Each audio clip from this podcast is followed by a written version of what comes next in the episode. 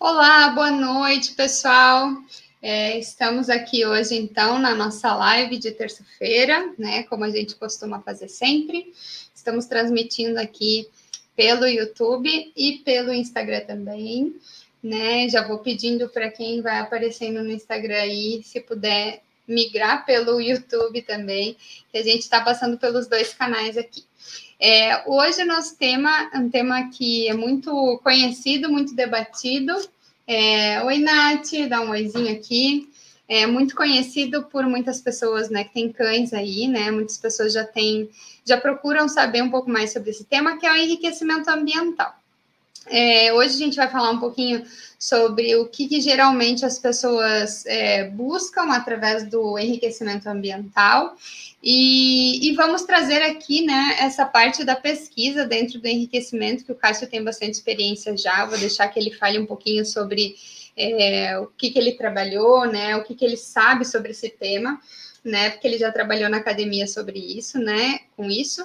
E, e, a gente vai aqui tentar explicar um pouco melhor o que, que, na realidade é o enriquecimento ambiental e como ele pode ser útil para a gente, né, na, na, interferindo diretamente na qualidade de vida dos nossos cães. Então, vou pedir para que vocês participem, né, quem tiver pergunta, quem tiver alguma questão e deixando, né, quem está no Instagram, é, a gente pede para que nos acompanhe preferencialmente pelo YouTube, Lá a gente consegue é, mostrar um pouco mais alguns conceitos aqui que a gente quer passar na tela também, né? E a nossa transmissão fica mais estável lá também, tá? Então, deixa eu só dar um oizinho aqui para o Jesus, que está aqui nos vendo, a Adriana também, o Alisson também está aqui, né? E então vamos vamos começar essa, essa nossa live aí. E vou deixar um pouquinho que o Cássio também fale por que, que ele, é, da onde que surgiu né, esse conhecimento do tema, né? Como enriquecimento ambiental está é, tá na vida dele, né? Essa parte acadêmica. Vou deixar ele que ele fale um pouco sobre isso também. Uh, boa noite, gente. Uh, né, tô de volta depois de participando agora fisicamente aqui presente. Antes eu estava só pelo texto. Uh, lembrando, pessoal do Instagram, a gente vai dar uma palhinha aqui no Instagram, mas depois a gente vai focar principalmente no YouTube. Então, quem quiser acompanhar a live inteira, por favor, nos ajude migrando para o YouTube, porque lá é uh, a gente gera um engajamento bom que a gente está precisando lá. Uh... Dá um oizinho para o Vitor aqui, que também deu uma boa noite. Oi, né? Vitor. A Grazi aqui também, né? Que bom que vocês estão aqui, gente. Uh, então, gente, eu vou me apresentar para quem não me conhece ainda. Uh, eu né, sou marido da Samara, a gente trabalha junto no, na, na Conde Família Adestramentos, com adestramento de cães. Ela toca mais efetivamente as, a, as, a rotina aqui, como vocês vocês que já conhecem ela, né, que ela está sempre presente, e eu dou um suporte. Mas parte dessa ideia de adestramento de cães, além de toda essa história que vocês já conhecem, que a Samara contou, sobre uh, a gente ter pego os cães na rua, a gente ter o nosso cão, a gente ter lidado com muito problema de comportamento, ter feito muita coisa errada. A gente, em partes, a busca de conhecimento que a gente começou a fazer no, no mundo canino, em partes a gente já tinha uma prévia desse conhecimento por fazer, por a gente já estudar isso na academia, né? Então, uh, para quem não sabe, eu sou neurocientista, eu trabalho com, com modelos animais em laboratório e uh, uma das, das coisas que eu trabalhei e foi tema de estudo durante o meu doutorado foi o enriquecimento ambiental. Não foi especificamente enriquecimento ambiental puramente, a gente estava aplicando em umas outras, em, em outras condições, mas uh, gente, eu estudei bastante isso, né, uh, durante o meu doutorado. Então, eu vou trazer um pouco de conceitos que a gente tem dentro, dentro da, da, da área da neurociência sobre enriquecimento ambiental, e vou tentar sempre pedir ajuda da Samara aqui quando eu for muito técnico, uhum. né, porque às vezes eu me perco no mundo, assim, e começo a falar coisas muito técnicas, ela vai me dar um toquezinho aqui. Então, o, o conceito de enriquecimento ambiental que a gente vai tentar passar para vocês hoje, eu vou tentar balancear dentro do que se é conhecido de maneira uh, uh, dentro, tanto dentro do público leigo, mas também de maneira geral, o que, que isso quer dizer, e eu vou tentar trazer um pouco mais do enfoque que eu dei, inclusive, no meu doutorado, que é a estimulação uh, cognitiva, né, do, uh, que a gente chama de uh, reserva cognitiva e encefálica, ou reserva cognitiva cerebral, para facilitar, dentro de um conceito de, muitas vezes, até uma terapia, né, dentro de, de transtornos que envolvam o, o cérebro. É, eu só queria falar um pouquinho sobre essa questão do enriquecimento, do porquê que a gente trouxe esse tema, né? Porque muitas vezes a gente fala sobre, a gente vê as pessoas falando no meio é, canino, né, sobre enriquecimento ambiental, e esse enriquecimento ambiental, ele muitas vezes ele está voltado para a questão dos brinquedos, de disponibilizar brinquedos diferentes para o cachorro, ossos, ou aqueles brinquedos que dispensam comida, né, que vão liberando comida aos poucos, como se é, utilizar esses brinquedos fosse é, sinônimo de enriquecimento ambiental, né? E, e, e, quando a gente faz uma busca, por exemplo, a gente fez umas buscas aqui de teste, né, no Google, é, quando a gente fala de enriquecimento ambiental para cães, a gente vê muitas pessoas procurando aquela forma, né, de enriquecer o ambiente através da garrafa PET, com a ração dentro, com a comida, enfim. E, e, na realidade, o enriquecimento ambiental, ele, ele é uma coisa muito maior que isso, é um conceito muito maior que isso, né? São atividades que a gente pode proporcionar para o cachorro, ou sensações, enfim, experiências diferentes para o cachorro, mas que não se limitam somente a essas experiências através do, do alimento, através desses brinquedos. Né? Nós mesmos já postamos algumas coisas, né, falando sobre enriquecimento ambiental e trouxemos algo parecido com isso, mas a gente queria esclarecer que esse tema é muito mais amplo, né? E que a gente pode é, é, deixar é, a vida do nosso cachorro ainda melhor se a gente souber usar é, de uma forma é, é, como é que pode dizer, mais completa esse conceito do enriquecimento. Então, a gente pode utilizar ele de diversas outras maneiras fazendo com que o nosso cachorro realmente tenha mais qualidade de vida, né? Para que ele realmente viva é, menos entediado, menos estressado e com isso trazendo menos problemas de comportamento, né? Porque a gente fala sempre aqui de problemas comportamentais é, e se a gente souber usar o enriquecimento ambiental a nosso favor, o nosso cachorro também pode ter muito menos problemas comportamentais ou amenizar certos problemas de comportamento. Dá um oizinho para o Edson, que está aqui também, né? É, no nosso Instagram. Então, é, vou deixar agora que o Cássio também fale sobre esse primeiro aspecto aqui que a gente colocou, é, do que é o enriquecimento ambiental e para que, que ele serve.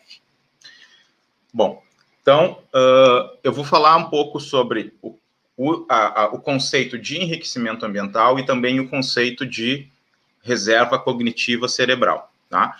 Por que, que eu vou falar isso? Porque as duas coisas estão interligadas, mas a gente vai trabalhar essa, essa conversa hoje muito na questão de conceitualização e aplicação desses conceitos uh, na, na parte prática, né? Então, o enriquecimento ambiental, ele surgiu como uma ideia uh, de uh, principalmente em, em, animais de cativeiro, e isso, isso é interessante de se pensar que é, é, essa aplicação de animais de cativeiro ela já é ela ainda é atual, porque isso deve acontecer, mas hoje a gente já sabe que não necessariamente isso é exclusivo para animais de cativeiro, também é verdade para, para outras espécies animais que não necessariamente estão em cativeiro, uh, né, em outras situações. O, o, a definição se a gente falar conceitualmente, definição de, de enriquecimento ambiental é você fazer qualquer modificação no ambiente que uh, faça com que o cão interaja.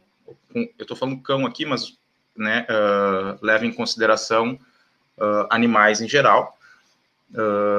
que qualquer modificação ambiental que aumente a interação ou as características ou que, que, que, que faça uh, com que os animais expressem suas características naturais como espécie.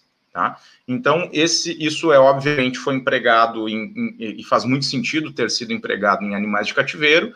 Por quê? Porque quando você tem animais de cativeiro, as pessoas que param para observar esse animal dentro de uma gaiola, né, de um recinto, num zoológico, ou dentro de um cativeiro que a gente pode pensar uma casa, enfim, diversas situações de cativeiro.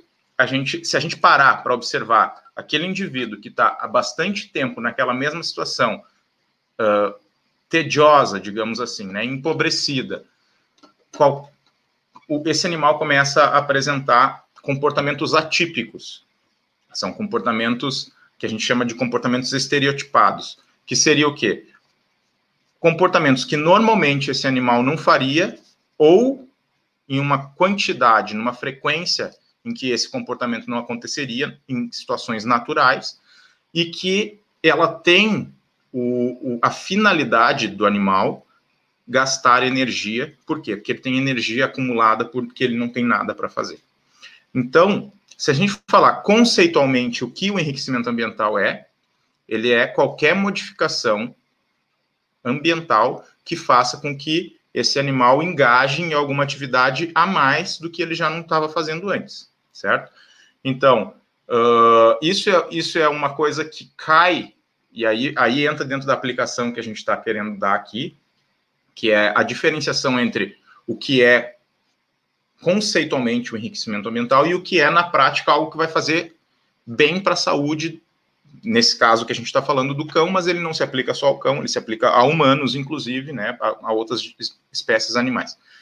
Então, uh, se eu adicionar, trazendo para o conceito do cão agora, tá? Se eu adicionar para um cão que não tem nada, ele vive, ele vive num, num como chama? Recinto do cão? Numa, numa casa? Num pátio? Menor que a casa. Ah, num canil. Num canil. uh, fugiu a palavra, né? Então, um animal que vive num canil. E esse canil, ele, ele praticamente não sai de lá, ele não faz nada, ele só vive naquele canil. Mesmo que o canil seja razoavelmente grande. Vamos pensar isso, tá? Esse cão não tem nada para fazer lá. Qual, o que, que é muito comum que vai acontecer com esse cachorro? Ele vai ficar entediado, ele vai ficar obeso, porque ele não faz atividade física. Tudo que ele faz é comer e fazer suas necessidades fisiológicas. Uh, o fato de muitas vezes fazer as necessidades fisiológicas em um local que é próximo da onde ele come, que é próximo da onde ele dorme, isso vai causando estresse. O fato de ele não fazer nada a mais do que ficar ali vai causando estresse. O fato de ele visualizar outras coisas e não, muitas vezes, se esse, se esse canil é no fundo da casa, ele não tem acesso a, a visual, ele não tem acesso tátil, ele não tem acesso uh, auditivo a outras coisas, ele come sempre a mesma coisa. Esse cão ele tem um ambiente pobre.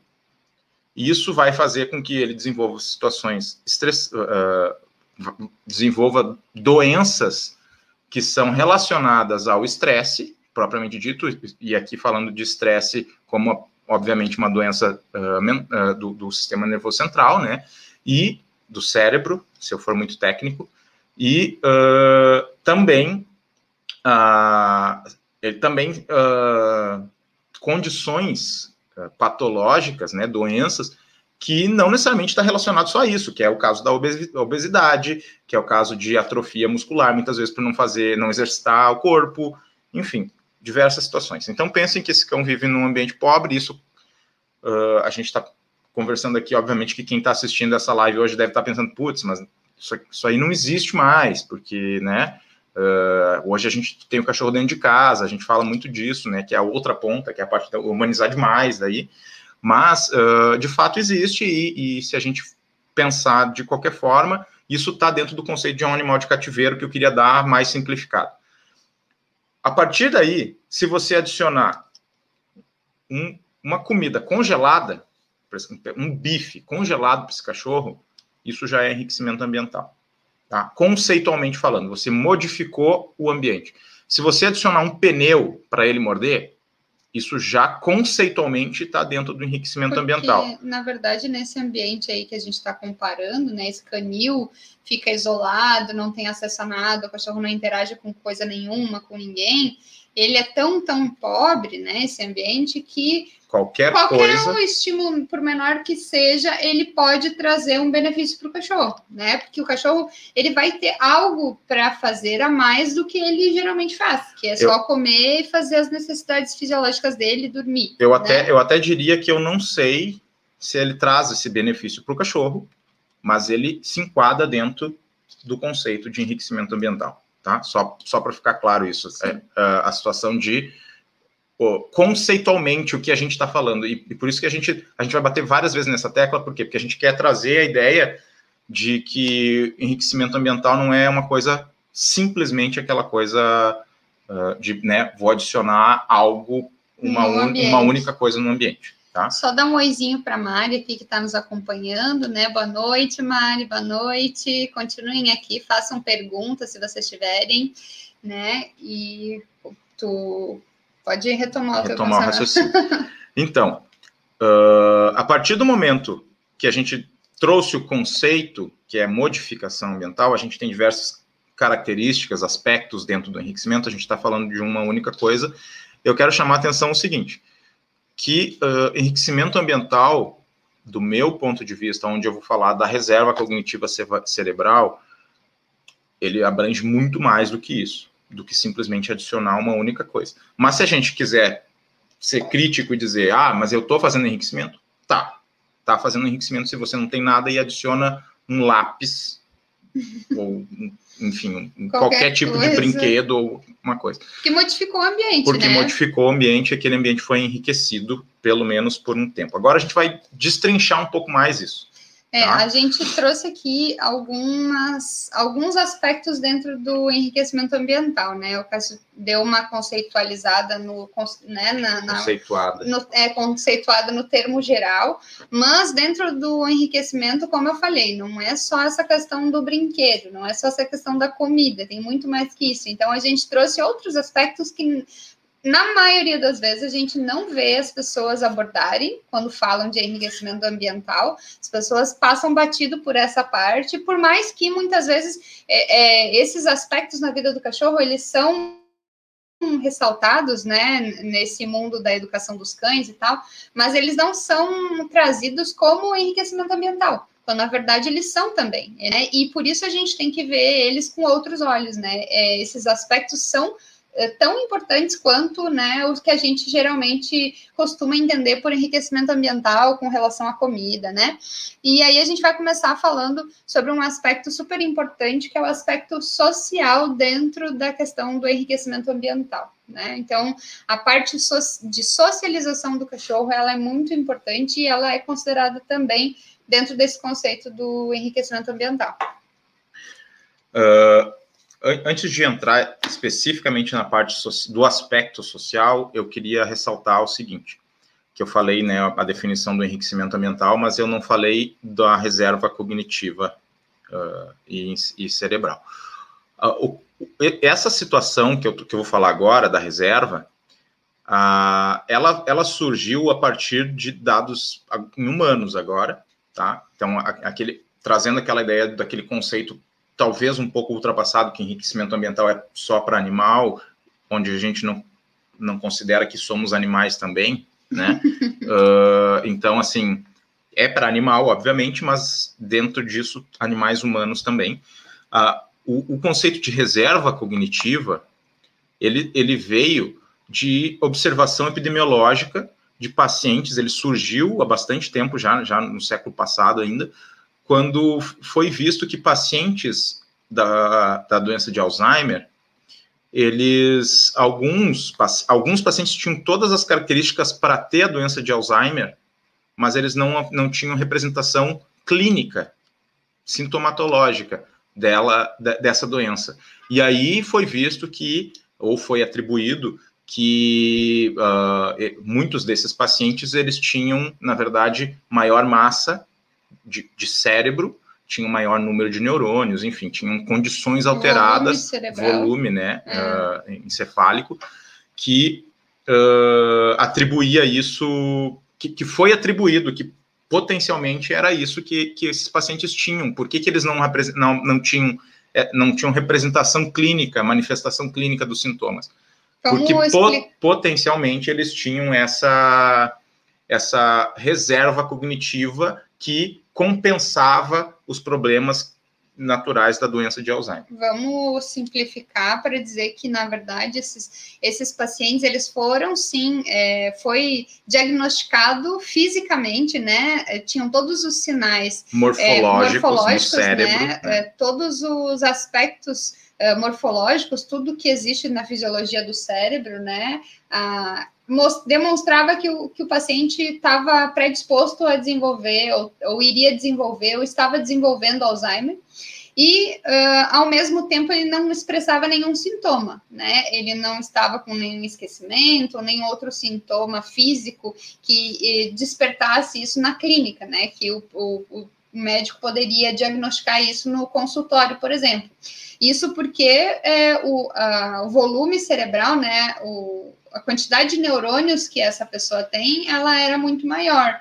E isso é devido a, a, ao enriquecimento ambiental, às atividades e outras questões, atividades que essa pessoa ia estava desenvolvendo na vida dela, né? Então, ela tinha tudo para ter Alzheimer, mas ela acabava não expressando esses sintomas devido à vida dela, à maneira com que ela levava a vida dela, o estilo de vida dela, né, acabou uh, protelando, né, esses sintomas e não desenvolvendo, é, né, não demonstrando de forma clínica. É, eu, eu, só vou aqui falar que se o Jordano estiver assistindo e tu falar só do neurônio e não falar da glia, ele vai ficar brabo, então tá registrado, tá, Jordano? Além né, essa, essa massa, massa, volume maior do cérebro era também uh, destinada à situação. Uh, na verdade, não se sabia. Se sabia que tinham neurônios, mais neurônios, mas uh, lembrando que o cérebro não é feito só de neurônio. mas, mas trazendo para a vida do cão, né? Então, assim, só, a, a Samara deu uma adiantada na história aqui, até para não me alongar demais, senão eu fico falando muito.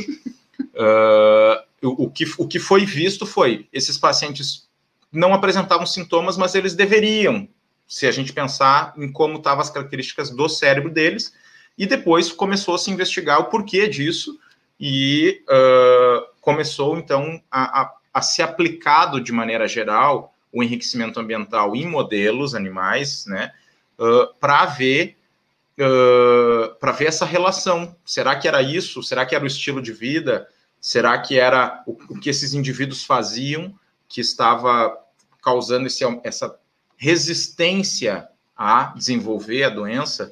Então, uh, a partir daí começou a se investir muito no estudo do enriquecimento ambiental, não simplesmente como algo de vamos jogar um brinquedo lá para o bicho que está no cativeiro, e, mas sim para ver o que, que isso traz de benéfico para aquele animal, né? Ou para aqueles animais. Aí a gente entra dentro dos aspectos destrinchando agora os aspectos que compõem o enriquecimento ambiental. Existem alguns na literatura, a gente vai ressaltar aqui cinco, cinco situações, tá? cinco aspectos, que é o social, que a Samara já colocou aqui, o sensorial, o físico, o cognitivo, e tem, tem gente que traz a ideia nutricional junto, e eu vou botar um parênteses disso depois na hora de explicar. Tá? Então, entrando no aspecto social, o que, que é. Uh, aqui é falando de animais sociais, obviamente, né, gente? Uh, um indivíduo que não é social, a gente botar um outro bicho ali, ele é, uh, ele é mais ruim a situação do que benéfico, né? Mas pensando no cão, por exemplo, trazer uma, trazendo a questão do aspecto social, a gente tem que pensar o seguinte: eu tenho um único cachorro dentro de casa, tá? O, o, aspecto social do enriquecimento ambiental ele, ele traz a ideia de aumentar sociabilidade. Se você tem mais estímulos sociais, você tem um enriquecimento social nesse, nesse aspecto de sociabilidade. O que, que acontece? Isso a gente sempre tem que pensar também que não serve, uh, trazendo dentro do conceito que eu trouxe antes, assim, ah, se eu jogar só um. um cachorro não tem nada, eu adicionei um, um, um é. pneu um brinquedo qualquer dentro do, dentro do recinto dele é enriquecimento? É.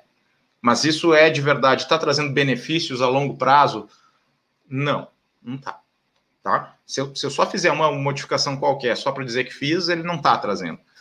Tanto que hoje Uh, que às vezes é o que acontece com a questão de dos... um cão único dentro de casa, né? A pessoa pensa, olha, é, eu tenho um só cão, ele tá muito estressado, então eu vou pegar um outro cachorro para botar dentro de casa. Ok, ele vai estar tá socializando com mais cachorro, mas será que isso mesmo. Será que essa socialização está sendo boa, tá? É, e, isso é aquilo que a Samara fala, acho que quase toda live que ela fala, mais todo o conteúdo que está no Instagram, todo o conteúdo que está no, no YouTube, enfim.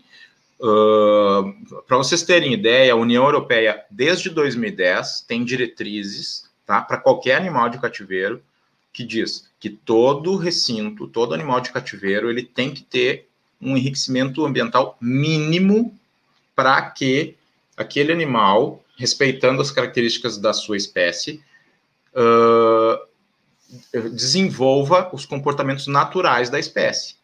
Então, tu tem uma gama de comportamentos naturais. Então, hoje, existe essa diretriz, ainda bem que existe, né? Porque por muito tempo a gente não teve isso, onde é dito que precisa ter, tá? O mínimo de enriquecimento ambiental. Então, aqui eu vou discernir, vou tentar diferenciar para vocês o que, que é a realidade do teu mínimo e a realidade do, do realmente enriquecer o ambiente de verdade, tá?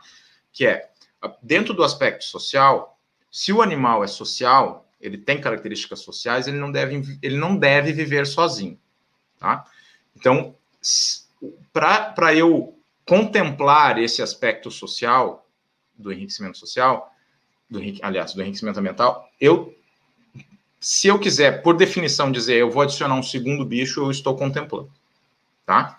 A questão é, só adicionar esse segundo animal, ele de verdade não traz benefícios para o cachorro ele só traz aquela história de comportamento natural mínimo, que é poder socializar, tá? Com outro Com bicho. outro animal, né? Que não somente seus donos, principalmente. Mas aqui a gente quer trazer aquela ideia assim. Então, beleza. Então eu vou, que é o que muita gente pensa. Eu vou pegar e vou contemplar a característica social do enriquecimento ambiental e eu vou dentro da minha casa. Aqui a gente tem um, um apartamento com 50 metros quadrados e eu vou pegar, em vez de, de ter só um bicho, eu vou ter 10 agora, tá? O que está acontecendo? Que eu estou enfiando um punhado de bicho aqui dentro e eu nem vou considerar toda a questão de fazer manutenção do bicho, de fazer uh, o, o, a, o, adestramento do cachorro, cuidar, manter a ordem, tá? Mas assim, questão de espaço, simplesmente espaço. Se eu pegar uh, 10 animais e botar no mesmo espaço pequeno, o que eu estou fazendo é aumentar a quantidade de animais, mas eu não estou aumentando a densidade de. É, é, aliás, eu estou aumentando a densidade de animais dentro do espaço, certo? Eu não estou aumentando o espaço e eu preciso aumentar isso também.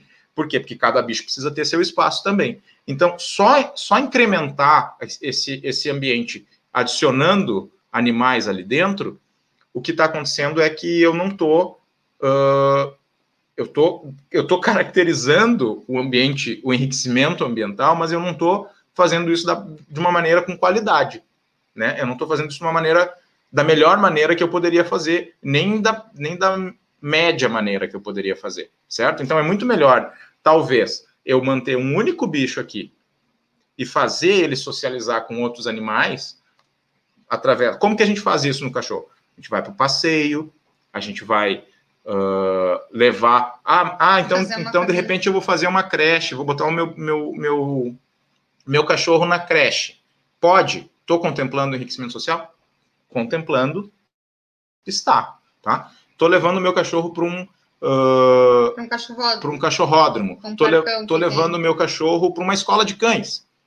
Em todos esses, todos, todos essas situações que eu citei, a gente está contemplando o aspecto de enriquecimento social do enriquecimento ambiental. Mas aí a gente tem que pensar é, nesse espaço, né, enquanto local que abriga vários, vários animais, né, como que como que essa socialização está acontecendo, né? Porque é aquela coisa, a gente não pode pegar um outro cão, por exemplo, botar dentro da nossa casa e imaginar que, ah, por ter esse segundo cão agora, esse meu cachorro que eu tenho vai deixar de ser estressado, vai deixar de é, latir, vai deixar de roer as coisas dentro de casa, ou por eu botar numa creche, ele vai deixar de pular nas pessoas. É, não é bem por aí, na realidade, e essa socialização com outros animais, ela vai ser benéfica para o teu cachorro, dependendo da forma com que ela é feita dependendo da forma que ela é conduzida, de, dependendo da forma que ela é supervisionada. Como que acontece? Se, se eu quero que o meu cachorro. Porque aí a gente já falou em outras lives também, né? E outros vídeos, enfim. É, porque aí, se eu quero que o meu cachorro ele respeite certas regras, ele, ele se comporte de certa forma, essa, essa socialização, essa interação com outros cachorros, ela não pode acontecer a bangu, né? Não pode acontecer de qualquer, de qualquer forma, porque aí eu só estou colocando mais um outro cachorro no ambiente. Não necessariamente aquilo está fazendo bem para o meu cachorro, não necessariamente isso está trazendo um benefício né, social para o meu cachorro. Então, é, tudo depende da forma que é feito, né? Então, mais uma vez, é, é interessante sim o teu cachorro interagir com outros cachorros, mas se o teu objetivo é que o teu cachorro continue seguindo regras, continue respeitando, sendo obediente, enfim, isso tem que ser controlado, isso tem que ser supervisionado por você ou por outras pessoas. Nesse sentido, as escolas de cães é, elas são bem interessantes, né? Porque aí você não simplesmente deixa o teu cachorro na creche, você deixa o teu cachorro numa escola onde tem é, horário para fazer atividades, onde tem horário para descansar, onde tem horário para caminhar, enfim. É uma atividade como uma escola de, de crianças, né? Da mesma forma, tem regras, tem momento de de que eles podem ficar mais livres, tem momentos, tem momentos de disciplina também. Então isso é importante. E não não deixando passar batido também, mas a questão social dentro do enriquecimento ambiental também eh, aborda a questão de é, interação com outras espécies, né? E aí tu quer falar um pouquinho sobre essa parte? Uh, então, o, o que a gente, isso que a gente está falando agora dentro dos aspectos sociais, é aquilo que a Samara fala todas as vezes, né? Qualidade da interação social. Então não adianta só jogar o bicho no meio de um monte de bicho e achar e, que tá, e achar que tá com tempo. Tá. E, é, aí é que tá. A gente sempre. Eu, isso. Eu sou. Eu sou uma pessoa que gosta de sempre botar as definições e esclarecer. Dentro da, da definição, você está contemplando. Agora, isso isso está trazendo benefício para o seu cachorro? É isso que a gente quer trazer hoje para é. você pensar, tá? Então, o enriquecimento ambiental, a gente sabe, tem diversos estudos na literatura que ele é muito benéfico, muito benéfico, tá? Ele traz muitos benefícios para animais e para humanos, certo? Então, ah, como é que, ele, como é que eu faço enriquecimento ambiental em humano? Alguém que não sabe tocar violão aprender a tocar violão é uh, uma forma de enriquecimento ambiental. Eu vou falar um pouquinho isso mais adiante quando a gente estiver falando da, do aspecto cognitivo. Deixa eu só dar um oizinho para a Nádia que está aqui. Boa noite, que bom que vocês estão aqui. A Jamile também está aqui no, no Insta, né? Que bom que você está nos acompanhando aqui também, né? Que nós trocamos esses dias umas ideias. É, e aí falar também sobre essa questão das espécies diferentes, né? Porque é muito importante também, né, que o nosso cachorro ele saiba socializar, saiba conviver com outras espécies. Uh, naturalmente, né, o cachorro, por exemplo, cachorro e gato, né, são considerados presa e predador, né? Não, se fosse, se o cachorro fosse ainda um animal silvestre, não fosse domesticado, o gato seria uma presa, né? E aí a relação aí era só essa relação de eh, dentro da cadeia alimentar, né?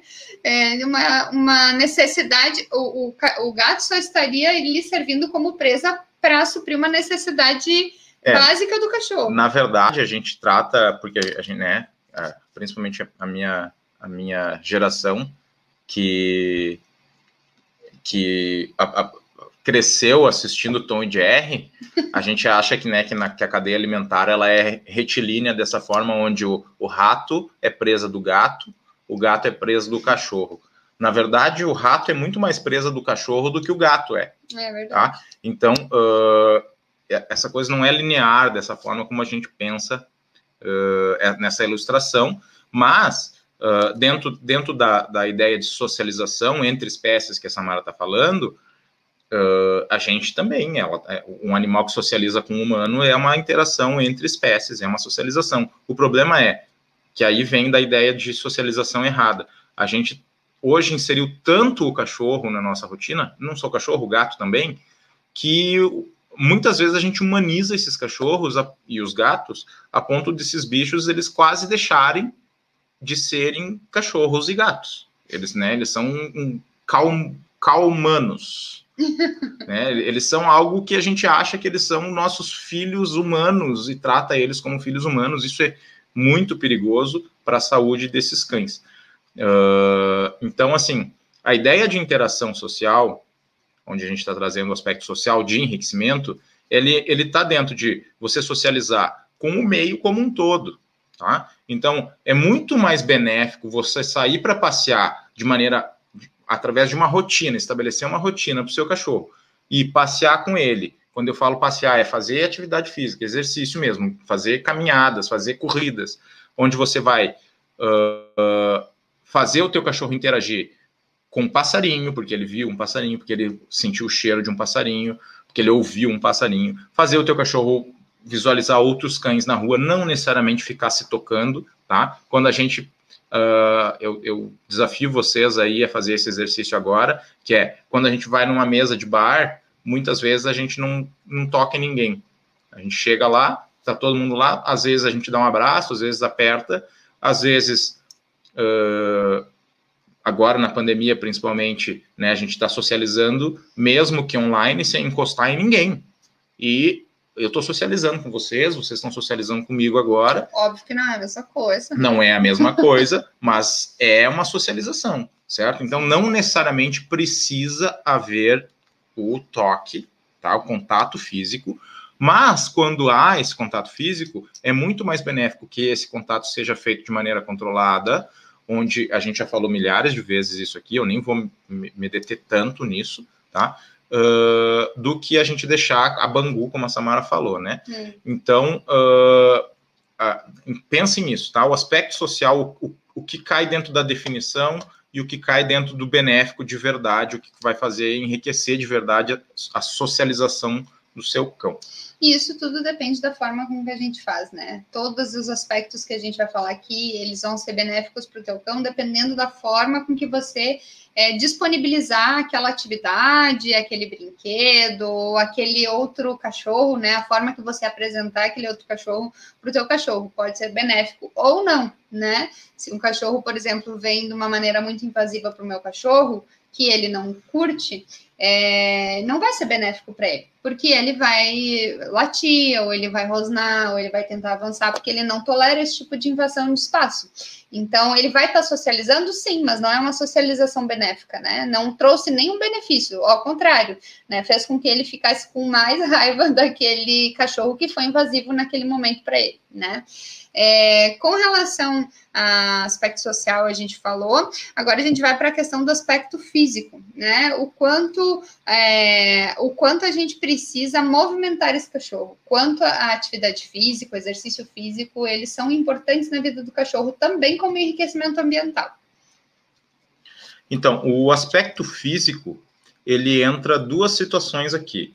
Uma delas é uh, o aspecto físico como atividade física, né, e exercício físico, eu vou, vou falar um pouco sobre a diferença de, desses dois termos nesse conceito, e também entra dentro da, da situação motora, onde a gente faz, uh, a, exercita a parte motora do cachorro, entra também dentro do aspecto físico, né, e lembrando que é sempre importante fazer esse exercício motor, por, principalmente para algumas espécies, vou citar aqui, por exemplo, linguiçinha e espécies não, né? Aqui raças, uh, linguiçinha e o beagle, por exemplo, que tem muito problema físico, né? Uh, coluna, por exemplo. Então, fazer esse reforço de, de motor, né? Muscular, de, de ligamento, de, enfim, fortalecer a fortalecer é, é, a articulação, esses... né? Tudo isso é importante. Claro que tudo é, levando Fazendo em consideração isso com, com né, um médico é, veterinário, com a orientação de médico veterinário, né? Porque se o cachorro ele tem uma propensão a ter algum problema de saúde física, é, a gente não vai fazer ele correr uma maratona, né? Então é, tem que ser bem é, balanceado isso para que cause mais benefícios a longo prazo do que traga prejuízo para um cachorro que de repente já tem uma predisposição a ter uma displasia, problema de coluna, né? Um problema de hernia de disco, né? Que tem muitos cães que têm.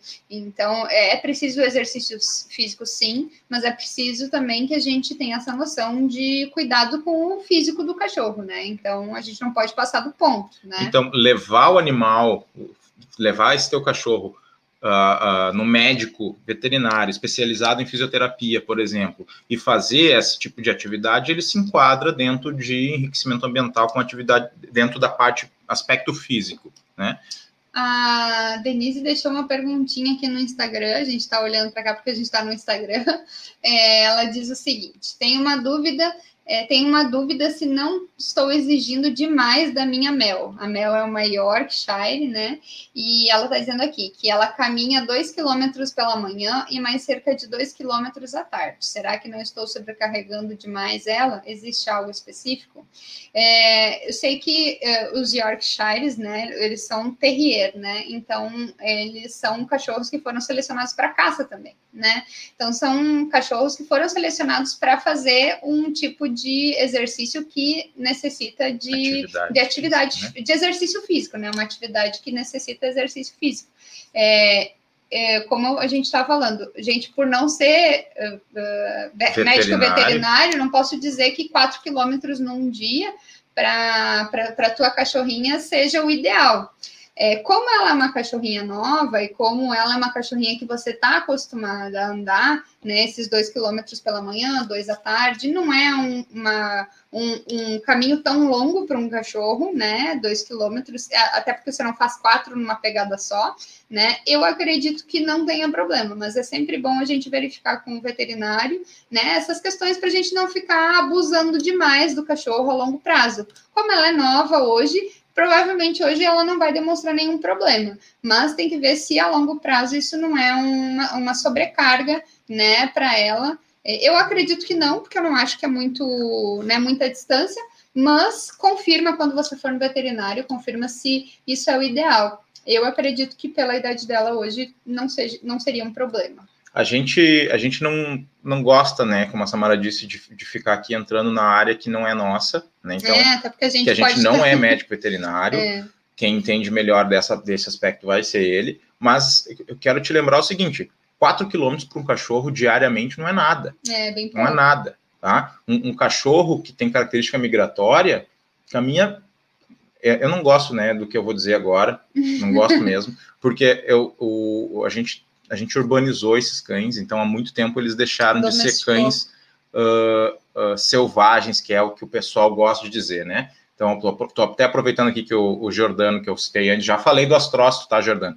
Uh, o, a questão do, do que, ele, que o Jordano sempre fala, né? A gente hoje, com animais de laboratório, que a gente trabalha com ratos, com roedores em geral, esses animais, eles são algo que faz muitos anos, pensa que que a cada 30 dias você tem uma ninhada de, de, de roedores, né? Menos que isso, na verdade. Então, uh, quantas gerações já se tem desde o século passado aí, só para te pensar? Então, esses animais, a gente sabe que existem fatores epigenéticos que passam de pais para filhos, né?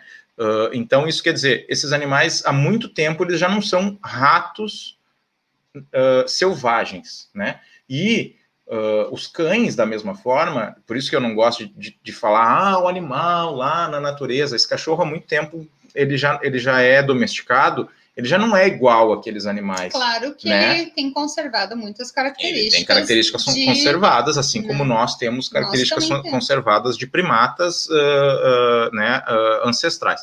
Mas o que eu quero dizer, a gente não é mais aquele animal que a gente era antes, assim como o cachorro também não é, assim como o, o, o rato, o roedor, não é. Ah. Mas eu, eu quero ressaltar o seguinte: respeitando cada, o aspecto de idade, respeitando o aspecto de raça, né, características intrínsecas de cada raça, 4 quilômetros diariamente não é nada para um cachorro. É tá?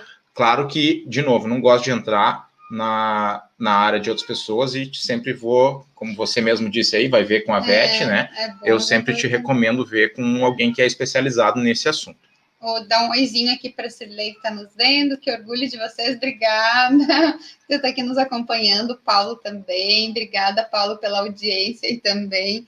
E, e, o Jordano deu uma boa noite aqui também, né? O Jordano, ah, inclusive, ele tem uma pergunta aqui. Ele diz o seguinte: a questão era sobre as diferenças entre as linhagens de, cão, de cães, é, alguns exemplos do que fazer em cada linhagem. É, é... Isso, isso era uma coisa que a gente ia falar também Uh, eu, eu tinha, eu ia deixar um pouco mais para o final essa parte do, das, das, características dentro de cada raça, né, de, de cada linhagem de cão aqui, porque o, a, a, gente inclusive já trabalhou junto. O Jordano é um, para quem não, não conhece, né, ele é uma das pessoas que eu conheço que talvez, talvez a pessoa que eu conheço que mais lê sobre enriquecimento ambiental. E uh, muitas vezes a gente já conversou sobre esses assuntos, a gente discorda em muitas coisas e concorda em muitas outras. Uhum. E uma das coisas que a gente concorda e, e que a literatura traz e está muito bem consolidado é que uh, isso em roedores, tá, gente? Mas a gente, obviamente, como a gente disse, existem características conservadas e por isso a gente pode fazer a translação para o cão. A característica que o enriquecimento ambiental vai fazer uh, expressar uma resposta, tá? Vai depender uh, vai depender da da característica genética também desse animal, da tá? Seleção da, esse, da seleção que foi feita, esse... da, da, da, do background genético, genético que é a, a raça. Então, quer dizer, eu não posso aplicar a mesma, uh, a, o mesmo tipo de atividade que contempla o enriquecimento ambiental para todas as raças de cães e, a, e esperar a mesma resposta, que muito provavelmente eu não vou achar isso, tá? Uh, de maneira geral, eu, eu, eu, queria comentar isso, ainda bem que o, que o Jordano lembrou é, isso, né? Ele disse aqui para a gente deixar para o fim, então, essa questão. E aí, ele falou ainda ali que eu só fingi que é, falei do, do astrócito, e é verdade, eu ele... só, só fingi mesmo. deixa eu só dar um oizinho aqui de boa noite para Mariana. Boa noite, Mariana fica à vontade aqui, faz as tuas perguntas, né? Tira as tuas dúvidas aí, com que a gente puder ajudar. Seja bem-vindo à nossa live. Uh, agora, voltando para a parte de aspectos físicos, eu queria trazer aqui o, o, um conceito de exercício físico e atividade física.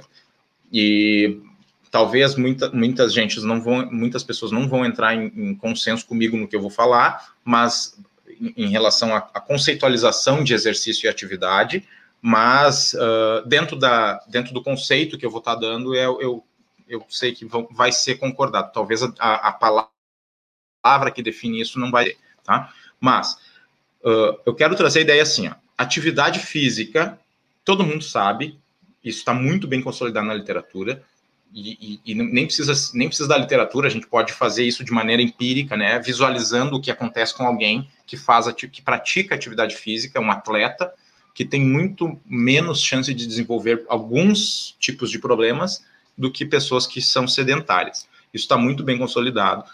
Uh, mas eu quero trazer a ideia de benefício, além da saúde física, que a gente está falando tanto da situação obesidade, que é importante que cães, muitos cães sofrem de obesidade ou sobrepeso, no mínimo, e isso sobrecarrega o, o, a, a parte física do cão. Uh, isso também é importante a gente ressaltar. Uh, a, que, né, uh, característica ainda dentro da parte física de reforço muscular, que era o que eu estava falando antes, ou problemas cardíacos, enfim, toda essa situação que já está muito bem estabelecida, eu quero trazer a ideia de benefícios para o cérebro que o exercício físico traz, tá? Então, assim, antes de falar disso, eu queria ressaltar o seguinte: eu vou conceitualizar para vocês a diferença de atividade e exercício. Não necessariamente todo mundo vai concordar, mas, mas eu quero que vocês pensem no conceito do que eu vou falar. Atividade física, se eu pegar, sair ali fora e correr 10 minutos de, de maneira aleatória por dias, eu estou praticando atividade física, tá? Mas eu quero ressaltar que os benefícios, quando a gente encontra realmente, e, e de novo, tá? eu, eu estou contemplando, ao correr ali fora 10 minutos, o conceito de, de aspecto físico do enriquecimento ambiental. De, eu, eu, quero sempre ressaltar isso que a gente está falando aqui durante toda a live. Uh, agora, o que, que realmente vai trazer benefício para ti, para o teu cachorro, para o teu gato, prazo. a longo prazo, tá? É você fazer o que eu vou definir como exercício físico, que é fazer uma atividade física de maneira uh, rotineira, existe uma, uma regularidade. regularidade. existe um, vou definir aqui como um protocolo, entre aspas, onde você tem uh, contemplado aqui a situação de moderada, a, a, a, intensidade moderada, ou leve, ou, ou pesada, enfim, tá? Mas que isso, isso é regular. Então, assim, todo se você... dia, né? Aquela atividade que você vem a repetir sempre. Então, não é uma questão de, ah, eu vou correr todo final de semana. Isso não é regular, Por né? 30 Porque, minutos. É, você está fazendo uma atividade física com o teu cachorro ou você, mas isso fisicamente não está te trazendo benefícios. Né? Esporadicamente, né? né? É, o, o, na parte física, isso não vai te trazer um benefício a longo prazo, né? Então, se a gente quer reverter isso em benefício para o organismo, a gente precisa que isso seja feito é, regularmente, né? Então, todos os dias, ou quase todos os dias, mas que tenha aquela constância, né? Que isso não se perca, né? Que seja uma vez, uma vez por semana, uma vez por mês, né? Isso, isso de verdade não vai trazer uh, benefícios, né? Além do agudo, do momentâneo, que é aquilo que você está fazendo. Então, como eu disse, a gente já. A, a atividade física, que, eu, que a gente conceitualizou aqui como sendo esporádica, ela é bom, é melhor do que, do não, que não fazer. Tá? Sempre. Agora, de novo, tá contemplando o aspecto físico do enriquecimento ambiental? Tá. Agora, o que vai realmente trazer o benefício é a regularidade. E isso está muito bem estabelecido, tá? Uh, então, a gente sabe que atividade física ou exercício físico de verdade, falando em exercício agora, que é o regular, uh, ele traz benefícios onde você aumenta a capacidade respiratória, você aumenta, uh, diminui peso, você aumenta capacidade cardíaca, tudo isso.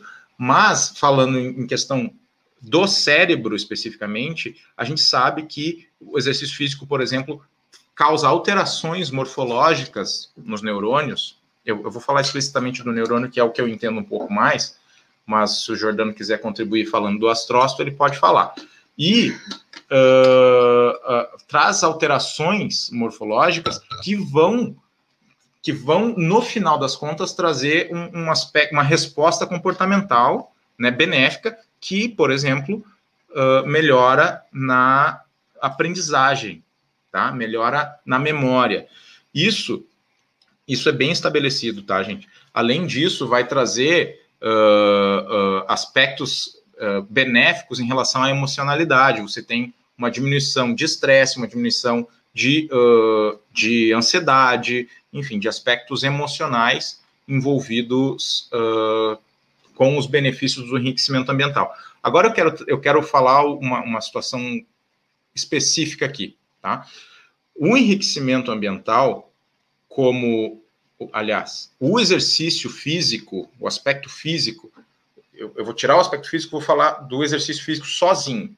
Eu preciso, tá, Cássio, mas olha só, preciso fazer uh, isso dentro de um contexto de enriquecimento ambiental, porque o exercício físico a gente já sabe que traz benefícios para a saúde de todo mundo, do cachorro, do humano, enfim, né? Uh, qual, qual é a diferença disso? A diferença é o seguinte: o exercício físico traz muitos benefícios de maneira isolada. Se você não tem, de maneira geral, um enriquecimento ambiental, mas faz exercício físico regular, você tem uh, melhora, estou falando especificamente de encéfalo aqui, de cérebro, você tem melhora cognitiva, você tem melhora uh, de aspectos morfológicos no cérebro. Agora, quando você acopla isso como um aspecto do enriquecimento ambiental, uh, você traz um conceito uh, multifatorial, onde as alterações morfológicas que existem, elas são mais benéficas do que só o exercício físico sozinho, tá? Né? Então, não, eu não estou falando só do esporádico, estou falando do exercício físico regular, sozinho, sim, sim. tá? Mas sem, com... sem fazer a parte social, sem fazer a parte sensorial, sem fazer a parte cognitiva, isso sozinho traz muitos benefícios, mas há menos do que se ele tiver como um conceito parte do enriquecimento ambiental. Então, uh, para trazer um exemplo, por exemplo, a gente sabe que o enriquecimento uh, existe, né, é, essa hipótese, existe evidências que apontam para que isso seja verdade, de que o exercício físico ele aumenta o número de neurônios no, no cérebro, tem uma região lá específica que é onde a gente tem neurogênese, né, que é o nascimento de novos neurônios, e o exercício físico induz. Isso está bem estabelecido, isso é muito verdade. Agora, só nascer neurônio não adianta. Eu costumo dizer, né, só nascer um monte de célula ali e não ter finalidade nenhuma é como se fosse uma verruga, né? É, uma verruga, ela, ela não tem função, certo? Então, ela, ela precisa nascer, mas ela precisa se inserir na rede neuronal. E o que auxilia nisso de maneira muito mais eficiente é o aspecto enriquecimento ambiental. É, os outros aspectos é, utilizados em conjunto, né? A gente não pode simplesmente só é, só caminhar todo dia com o cachorro. Precisa caminhar todo dia com, o cachorro? Precisa. Mas precisa também de socialização, ele precisa ter contato com outros cães de forma controlada, ele precisa ter desafios mentais para que ele possa é, utilizar de toda essa capacidade é, neuronal, né? De todos esses neurônios que vão acabar nascendo, né? Com o estímulo do exercício físico. Então, eles têm é, todos esses aspectos do enriquecimento ambiental usados em conjuntos, eles são melhores bem melhores, bem mais aproveitados, né? E, e pulando da, do aspecto físico, a gente vai para o sensorial, que é muito importante também. Aí a gente está falando de todos os aspectos sensoriais do cão mesmo, né? De, do tato, do paladar, da. Verifica se tua, o cabo está bem conectado, porque ele está tá, caindo. Tá, sim. Uh, de todos os aspectos, né, é, táteis, é, uh, de, com relação aos ruídos, odores, é, tudo aquilo que o cachorro percebe no ambiente mesmo com aqueles é, sentidos que ele tem, né, que ele utiliza no dia a dia. Então, a gente pode explorar um pouco mais esses sentidos no dia a dia do cão para fazer com que ele desenvolva ainda mais as capacidades dele, né, o que a gente vê, por exemplo, é, vou utilizar um exemplo que a gente estava até comentando antes, né? É o que a gente faz hoje para cães de trabalho que, uh, que trabalham na questão de né? resgate, né? né? Nas questões de resgate, seja resgate é, de humanos, de busca, resgate, enfim, ou de, ou drogas, de drogas né? né? né? Os cães que são utilizados no aeroporto, por exemplo, né? Esses cães eles são trabalhados e treinados para serem, para aproveitarem ainda mais a capacidade que eles têm de farejar né? Então a gente começa trabalhando essa questão do faro do cachorro com é, objetos em casa, com alimento, com brinquedos, enfim, tem diversas formas de fazer isso, né? Muito legal. E isso é uma coisa que a gente pode fazer, mesmo que o nosso cachorro não vá trabalhar como farejador, mas é muito interessante porque a gente está estimulando essa, essa parte cerebral do cachorro, está fazendo com que ele é, se desafie mentalmente, ele tenha que criar estratégias e tenha que utilizar daquele, é, daquele eu me esqueci do, do, olfato dele, né? Porque é um dos, do, dos maiores. É, tô sem as palavras hoje. O cachorro, o tem, cachorro o, tem o, a região encefálica, a região cerebral dele. Responsável Respon... pelo olfato é muito, muito desenvolvido, muito mais que nós, né? Tanto que às vezes as pessoas é falam gigante. assim: é, ai, o meu cachorro nem me viu quando eu tô chegando em casa, mas ele já tá latindo, chorando quando ele tá dentro de casa, mas ele nem me viu, nem viu o meu carro, nem nada. Ele sentiu o teu cheiro, quilômetros. Então, assim, é muito bem desenvolvida essa parte do cachorro e a gente pode aproveitar né, que o fluxo deles é muito bem desenvolvido, cachorros que têm o fluxo maior também, são o, próprio Dachshund, né, os salsichas, eles são caçadores, né, não é à toa que tem aquele fluxo daquele tamanho, a gente pode utilizar dessa, quali dessa qualidade, não, mas dessa característica, né, genética que eles já têm, para a gente poder eh, estimular ainda mais, né, com que ele uh, seja desafiado utilizando o faro. A gente utiliza isso no dia a dia, pode utilizar através de brincadeiras mesmo, né, mas a gente vai fazendo com que o dia a dia do cachorro seja ainda mais interessante, porque ele está tendo um trabalho, ele está tendo um desafio, uma tarefa para ele cumprir. Aquilo é muito divertido para ele, é muito legal e a gente está mantendo a mente do cachorro ocupada, né? Então isso é muito interessante, mas não só na parte olfativa, né? Mas outras questões também que a gente pode explorar dentro da parte sensorial aí. É, como a Samara estava falando, o, o, o, a situação de você. O, o cachorro, ele naturalmente já tem esse faro desenvolvido de maneira mais uh, exacerbada, né, uh, ou mais precisa do que nós humanos, por exemplo.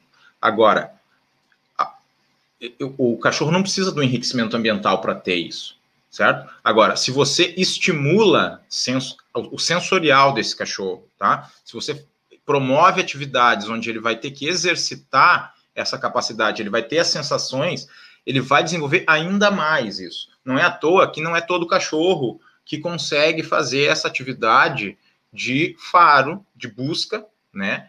Uh, para encontrar drogas, para encontrar corpos, enfim. Até tá? porque, né, o, todas essas características elas variam muito dentro da espécie, dentro das raças, né?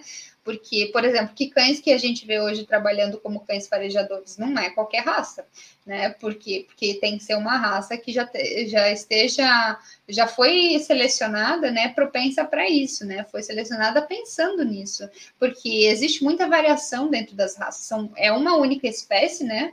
cachorro é uma única espécie, mas existe muita variação dentro das raças, por isso que a gente vê certas raças sempre os o cão policial, né? Ele foi cão policial por muito tempo, porque ele foi selecionado para aquilo, eh, para aquele trabalho e uh, foi selecionado de propósito para aquilo. Então a gente hoje fala, né, né dessa forma.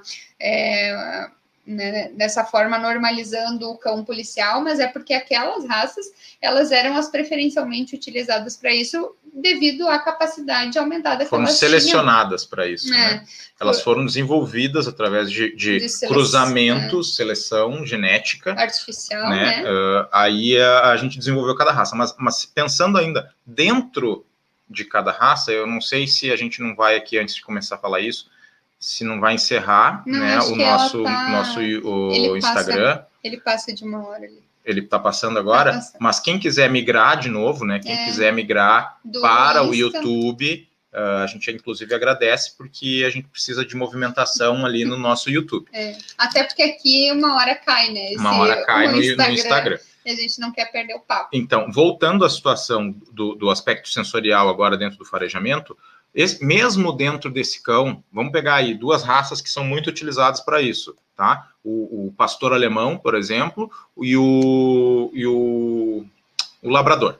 Tá? Duas raças muito utilizadas para fazer, fazer o, o, o, o, atividade de busca, tá? seja de droga, seja de, de pessoas, enfim.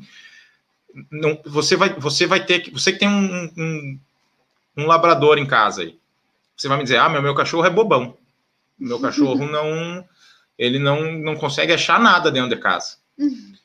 Claro, porque existe características assim. É, esse cachorro que que está fazendo atividade de busca, ele está fazendo porque ele foi estimulado a fazer isso, certo? Então, assim, a capacidade sensorial de distinção, de precisão em, em diferenciar cheiros que esse cachorro treinado teve, tem, é muito maior do que a do teu cachorro de casa, que potencialmente você não está fazendo esse, esse exercício com ele, de estimular o faro dele, tá? Então, de novo, entra, ah, mas eu estou fazendo comida dentro de casa e o meu cachorro meu cachorro está sentindo um cheiro diferente a cada semana. É enriquecimento ambiental? É.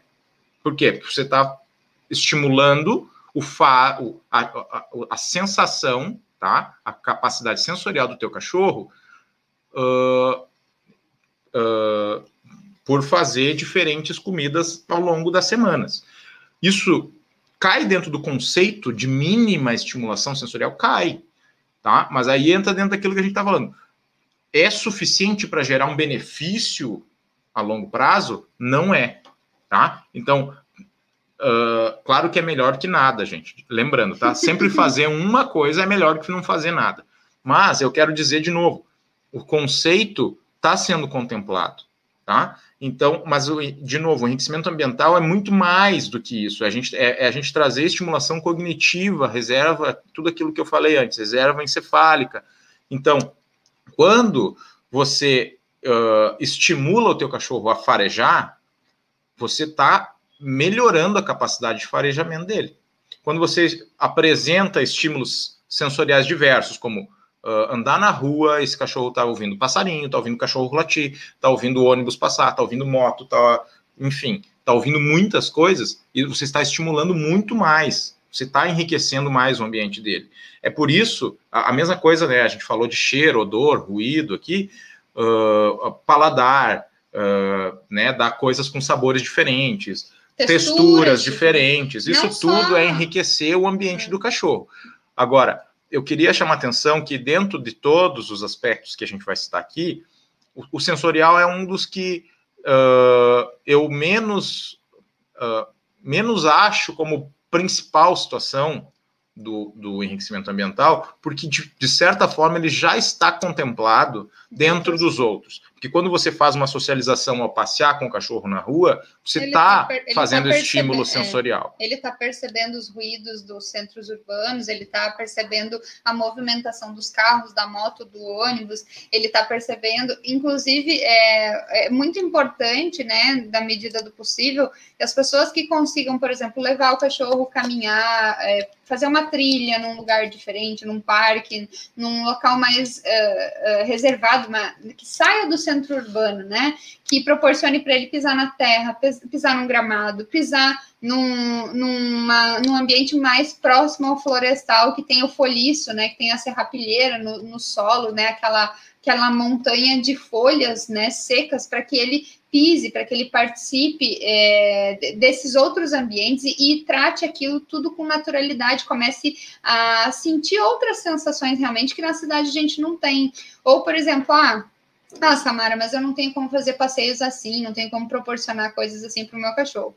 Você pode, quando vai numa praça, deixar o teu cachorro farejar e explorar um pouco mais a parte de gramado, de, de, de folhas secas, de, de árvores que tem por ali, porque vai ter cheiro de passarinho, vai ter cheiro de outros animais que passaram por ali, vai ter uh, também, por exemplo, tem uma casa onde tem um gramado, né, grande, ou tem uma casa que tenha árvores e que foram podadas deixa o teu cachorro explorar aquele monte de grama que foi cortada, ele dá uma cheirada, uma explorada, uh, cheirar os galhos que você podou da árvore, né? Tudo isso é enriquecimento ambiental para o teu cachorro, porque ele vai estar tá tendo sensações que ele não tem costumeiramente dentro da tua casa, né? Então ele está sentindo o cheiro da, dos frutos daquela árvore, é, da, dos pássaros que fazem ninho naquela árvore, né? Dos animais que, das borboletas, beija-flores, enfim, que passam por aquelas plantas todas. E isso tudo é muito interessante para ele, né? É, é um mundo de sensações que nós não temos, né? Nós não temos essa capacidade de percepção, porque somos humanos, mas o cachorro tem. Então é muito legal que eles tenham essa, é, essa vivência né, no dia a dia deles, porque em ambientes naturais os cachorros iriam explorar todos esses ambientes, né? Em função de outras questões, mas eles iriam explorar, né? Eles iriam conhecer através do faro, do tato, então é muito importante, muito interessante. É, Deixa eu só é, ler aqui o, o, que o Rafael, o Rafael tá aqui, deu um oizinho. Oi, Rafael, boa noite. Fala sobre fila, sobre o fila. O que você gostaria de saber exatamente sobre a raça fila ou sobre o teu cachorro, né?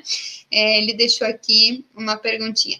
O meu cachorro acabou fugindo por medo de fogos em dia de jogo. Passei um pesadelo, mas é importante destacar que quando foi encontrado, percebi que ele mudou nesse aspecto sensorial. Agora tenho passeado mais com ele pelo bairro inteiro para que ele consiga voltar para casa caso algo imprevisível aconteça. É importante, sim, que o cachorro ele saiba o trajeto de volta da tua casa, que ele tenha é, conhecimento do teu bairro para que, se caso acontecer, ele volte. Mas mais importante que isso é você primeira coisa, bota uma plaquinha de identificação nele, né? Para se acontecer de novo, você não correr o risco de de repente some, alguém pega e tem como te encontrar de forma mais fácil.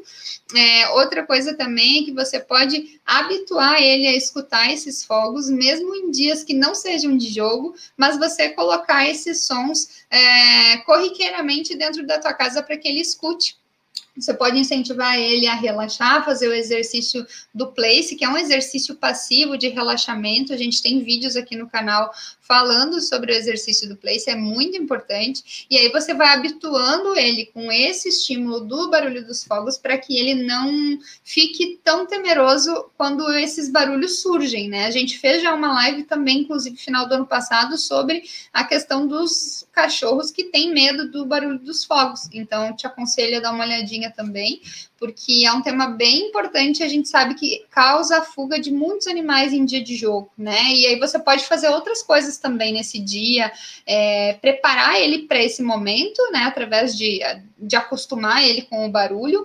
Isso você faz antecedendo os momentos, mas você pode, no dia do jogo, no dia que você sabe que vai ter fogos, você se prepara para isso não acontecer, né? Para não ser perigoso, depois du não acha mais cachorro. Duas coisas bem importantes aqui para se falar quando se fala em fuga, tá? Primeira coisa, bota uma plaquinha de hum. identificação que fica 100% no cachorro, é, 100% do tempo tira. É, no cachorro, nunca vai né? tirar essa plaquinha. Por, com teu telefone, teu nome lá, nome do cachorro, por quê? Porque se esse cachorro fugir de novo, é muito mais fácil de encontrar e das pessoas saberem que ele tem dono e para onde ligar. A segunda coisa que você falou, né, que tem passeado mais com ele pelo bairro, a gente fala sempre, tá? Uh, aqui falando de novo da parte do passeio, uh, o, lance do que é enriquecimento ambiental, que é o tema de hoje, né? Passear mais já entra dentro do aspecto de enriquecimento ambiental. Agora, vamos ver o quanto é esse mais, tá? Se você não passeava nada e está passeando uma vez por semana, isso é enriquecimento ambiental perto do que ele tinha antes, muito. Agora, ainda não é o suficiente para trazer benefícios, tá? Agora, se você está passeando todos os dias com o teu cachorro, mesmo que seja 30 minutos por dia, se você passear uma hora por dia, é melhor do que 30 minutos. Mas se você passear 30 minutos, já é bem melhor do que você passear uma vez por semana, tá? É, eu queria também trazer um comentário da Aline aqui, que ela disse aqui que o meu já foi, acho que é uma, um passeio em outras... É locais mais isolados, pelo que eu entendi. O meu já foi para locais assim e adorou. Até um boi ele quis enfrentar latindo. É muito, é, isso é muito interessante para o cachorro, né? Porque ele começa a perceber que existem outros seres, né, na uma trilha, foi numa trilha. Ele começa a perceber que existem outros seres que fazem parte do contexto é, social, né, do mundo que ele vive, né? Embora, claro, não esteja todo dia ali, mas é super interessante para os cães terem essas vivências, né? Então, é, ter contato esse ano a gente foi para um sítio em janeiro e a gente é, oportunizou o nosso cachorro a ter contato com ovelhas. Ele nunca tinha tido. Quem e, não viu, tá lá nos nossos é, stories. Tá nos né? nossos destaques lá. E ele achou demais aquilo, sabe? Ele latiu uma hora para as ovelhas. A gente, né? Quando a gente viu que passava um pouco do ponto, a gente também corrigia, não deixava que fosse demais, até para não assustar elas, né? Mas ele achou tudo muito interessante aquilo, né? Ele não atacou em nenhum momento, mas é, ele ficou observando, ele ficava deitado, olhando todo aquele grupo de ovelhas. Então, isso é muito legal para os cachorros, né? Porque é, a gente acaba dentro da cidade tendo menos oportunidade de oferecer esse tipo de experiência. Então, quando a gente puder levar o nosso cachorro para esses locais, é uma experiência sem é, que não tem preço para eles também, né? Lembrando aqui, uh, dentro desse aspecto de, de, trazer a socialização que a Samara está falando, né? Uh, de novo, como eu falei, a parte sensorial ela está englobada dentro das outras, então ele está socializando com ovelhas, uhum. nesse caso, mas ele também está tendo aspecto visual diferente, ele está tendo aspecto uh, auditivo e o, e o odor diferente, até, até o aspecto palatável ele teve diferente, porque ele chegou a comer uns cocôzinhos de ovelha lá, é. né? Mas eu quero lembrar que a gente sempre fez isso de maneira controlada. Então, uhum. de novo, não é jogar o cachorro lá, lá e diga assim, Sim. faça o que você quiser, é. tá? É, a gente levou ele, a gente oportunizou, ele ficou solto, mas ele obedece os comandos que a gente já ensinou previamente dentro de casa, e isso faz com que quando ele, ele entrou uh, quis lá interagir um pouco mais forte com as ovelhas, correr, pastorear as ovelhas, a gente já não deixou. É, tá? Por quê? Porque ele estava importunando as ovelhas lá, é. e daí a gente chama ele de volta. Então ele faz todo, toda essa socialização desde que ele não tome. Né, ele, a gente deixou ele no, no, no comando livre para ele tomar as suas próprias decisões, e se ele não tomou nenhuma decisão errada, a gente permitiu que ele continuasse tomando. É. A partir do momento que ele entra com uma decisão que ele toma uma decisão que a gente não, não apoia, não suporta, né, não, não aprova, a gente vai lá e chama ele de volta e coloca ele mais próximo sob controle, certo, é. gente? Lembrando sempre disso é, é, tudo aquilo que a gente está falando desde o início, né? Tudo é legal nessa parte de enriquecimento ambiental, dentro de todos esses aspectos, mas tudo depende da forma com que a gente utiliza isso, né? Da forma que a gente apresenta para o cachorro. Não é de qualquer forma também, porque às vezes pode ter mais malefício do que benefício, né? E que bom que o teu, o teu também já, já, já pôde interagir até com a ovelha, né, Aline? E aqui uma coisa que. De, eu deixa ia... eu só fazer um gap aqui, porque o, o saiu fora de ordem algumas coisas, mas lembrando, tá? Rafael havia falado sobre que tem passeado mais pelo bairro, eu comentei sobre uh, quantas vezes, ele acabou de responder aqui, que passeio com ele todos os dias. Então, ótimo. ótimo, Rafael, que você tem feito isso. E nisso, o Jordano, nesse meio tempo, ele havia comentado: Rafael, se possível, faça trajetos diferentes. Isso né? é ótimo. A gente vai falar a sobre gente vai falar novidades. sobre isso é. na parte de aspectos cognitivos, mas o Rafael já se adiantou também, já respondeu o Jordano. É ótimo quando as pessoas interagem né, dentro do próprio chat aqui. Uh, ele disse: Jordano, meu erro foi que eu sempre passeava com ele pelo mesmo trajeto, hum. indo sempre a um mesmo lugar, mas agora tenho mudado o trajeto. Então, Ótimo que você tem feito isso, Rafael. A gente vai falar sobre isso no, na parte de aspectos cognitivos, cognitivos, né? Segura aí que a gente já, já chama de volta esse assunto. Uh, aqui também a Júlia falou. A Júlia falou aqui, a Júlia é dona da Tupia. É, e do setembro. E do setembro, né? A Tupia que trabalhou com a gente. Ela diz o seguinte: é bem legal poder fazer esses passeios. Eu levo, eventualmente, meus cães nadar em lagoas e rios com a nossa supervisão e também andar de canoa, é muito bom. Então, olha que bacana, né? Quando a gente pode oportunizar essas, esses momentos diferentes para o nosso cachorro, né? Certamente, é, muitos cachorros não conseguem ter essas experiências, né? A gente fica mais limitado dentro da cidade, opa, dentro da cidade, dentro da nossa correria do dia a dia, mas sempre que possível, é bom acostumar aos poucos o nosso cachorro a ir saindo da zona de conforto dele, né? Porque se a gente sempre está caminhando e passeando dentro da zona de conforto da gente também e do cachorro, a gente dificilmente vai querer enfrentar o desafio de levar o cachorro para um local tão diferente assim. Porque a gente sabe que esse cachorro não vai, vai se agitar demais, esse cachorro ele vai acabar ficando muito estressado porque o ambiente é muito novo, né? Né? Então, uh, não tirar nunca o cachorro de casa, ou tirar de vez em quando e levar sempre caminhar para o mesmo local, e de repente querer botar ele dentro de uma canoa, vai ser muito difícil de fazer essa adaptação, porque o cachorro ele não está acostumado com uma situação tão estranha e tão diferente. Então é bom que a gente vá desafiando aos poucos o nosso cachorro a sair daquele ambiente comum do dia a dia, rotineiro, para que um dia a gente chegue nesse nível, né? Para que a gente possa realmente oportunizar esse tipo de experiência para os nossos cães, né? Não é do nada, a gente tem que ir preparando para o cachorro também. E agora, pegando esse gancho ainda que a Júlia acabou de comentar, e também a, a, a dado antes né, de levar na trilha, isso entra dentro do aspecto de, uh, do aspecto sensorial, que, é, que a gente havia não comentado, mas que é bem importante, né? Então, assim, quando você leva o teu cachorro, a, a, gente tem que lembrar que o cachorro é cachorro, gente, tá? Então, parar de humanizar demais. Então, assim, aí eu levei na pet e ele voltou tão cheirosinho, tá? Levou para pet e o cachorro, você tá gostando do cheiro, o cachorro não tá daquele perfume que ele tá recebendo na pet. Então, sempre que você lembrar, pedir para a pessoa da pet Uh, não passar o perfume, porque potencialmente é. teu cachorro vai chegar em casa e vai tentar vai tirar ficar, esse perfume é. se roçando no teu sofá, na tua cama, na cama dele, enfim, né? A outra situação é deixar o cachorro pegar cheiros que a gente às vezes não gosta, ou sujeira que às vezes a gente não gosta, mas para deixar esse cachorro ser um cachorro, né? Que é trazer a parte do enriquecimento ambiental de o mínimo de gama de comportamentos naturais do cachorro. O cachorro gosta de se esfregar na lama, cachorro gosta de de, de fuçar no chão. O cachorro gosta de, de fazer buraco às vezes. Então, assim, ah, eu não quero que ele faça buraco num parque,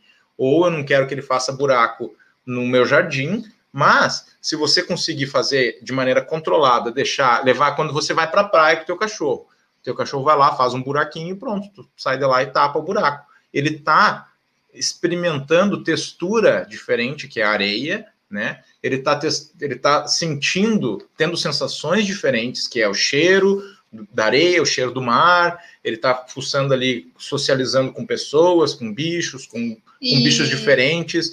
E isso tudo é uma forma de enriquecer o ambiente. E... Levar o cachorro numa trilha e fazer, deixar o cachorro se sujar, depois chega em casa, lava o cachorro. Mas deixa o cachorro ser cachorro. Né, ser cachorro. A Samara também deu o exemplo antes, não sei se tu quer dar agora, ah, tô, tem um pátio, tô ah, cortando ah, grama, tá? Uhum. Tô cortando grama e ou tô podando as minhas árvores e tal, e ali sobrou uns pedaços de galho, uns pedaços de, de grama fresca, recém-cortada, deixa o cachorro ir lá, se encher de grama. Outra coisa, né, que a gente tem que pensar que quando a gente oportuniza esse tipo de experiência para o nosso cachorro, a gente tem menos chance de que esse cachorro cresça e se desenvolva um cachorro inseguro, né? Porque quando a gente fica limitando muito o cachorro, né, a gente fica é, guardando muito cachorro dentro de casa, dentro de uma caixinha, dentro de um pátio, é, o cachorro não tem essas experiências, é muito mais fácil do cachorro desenvolver insegurança com relação a esses, é, essas questões, né?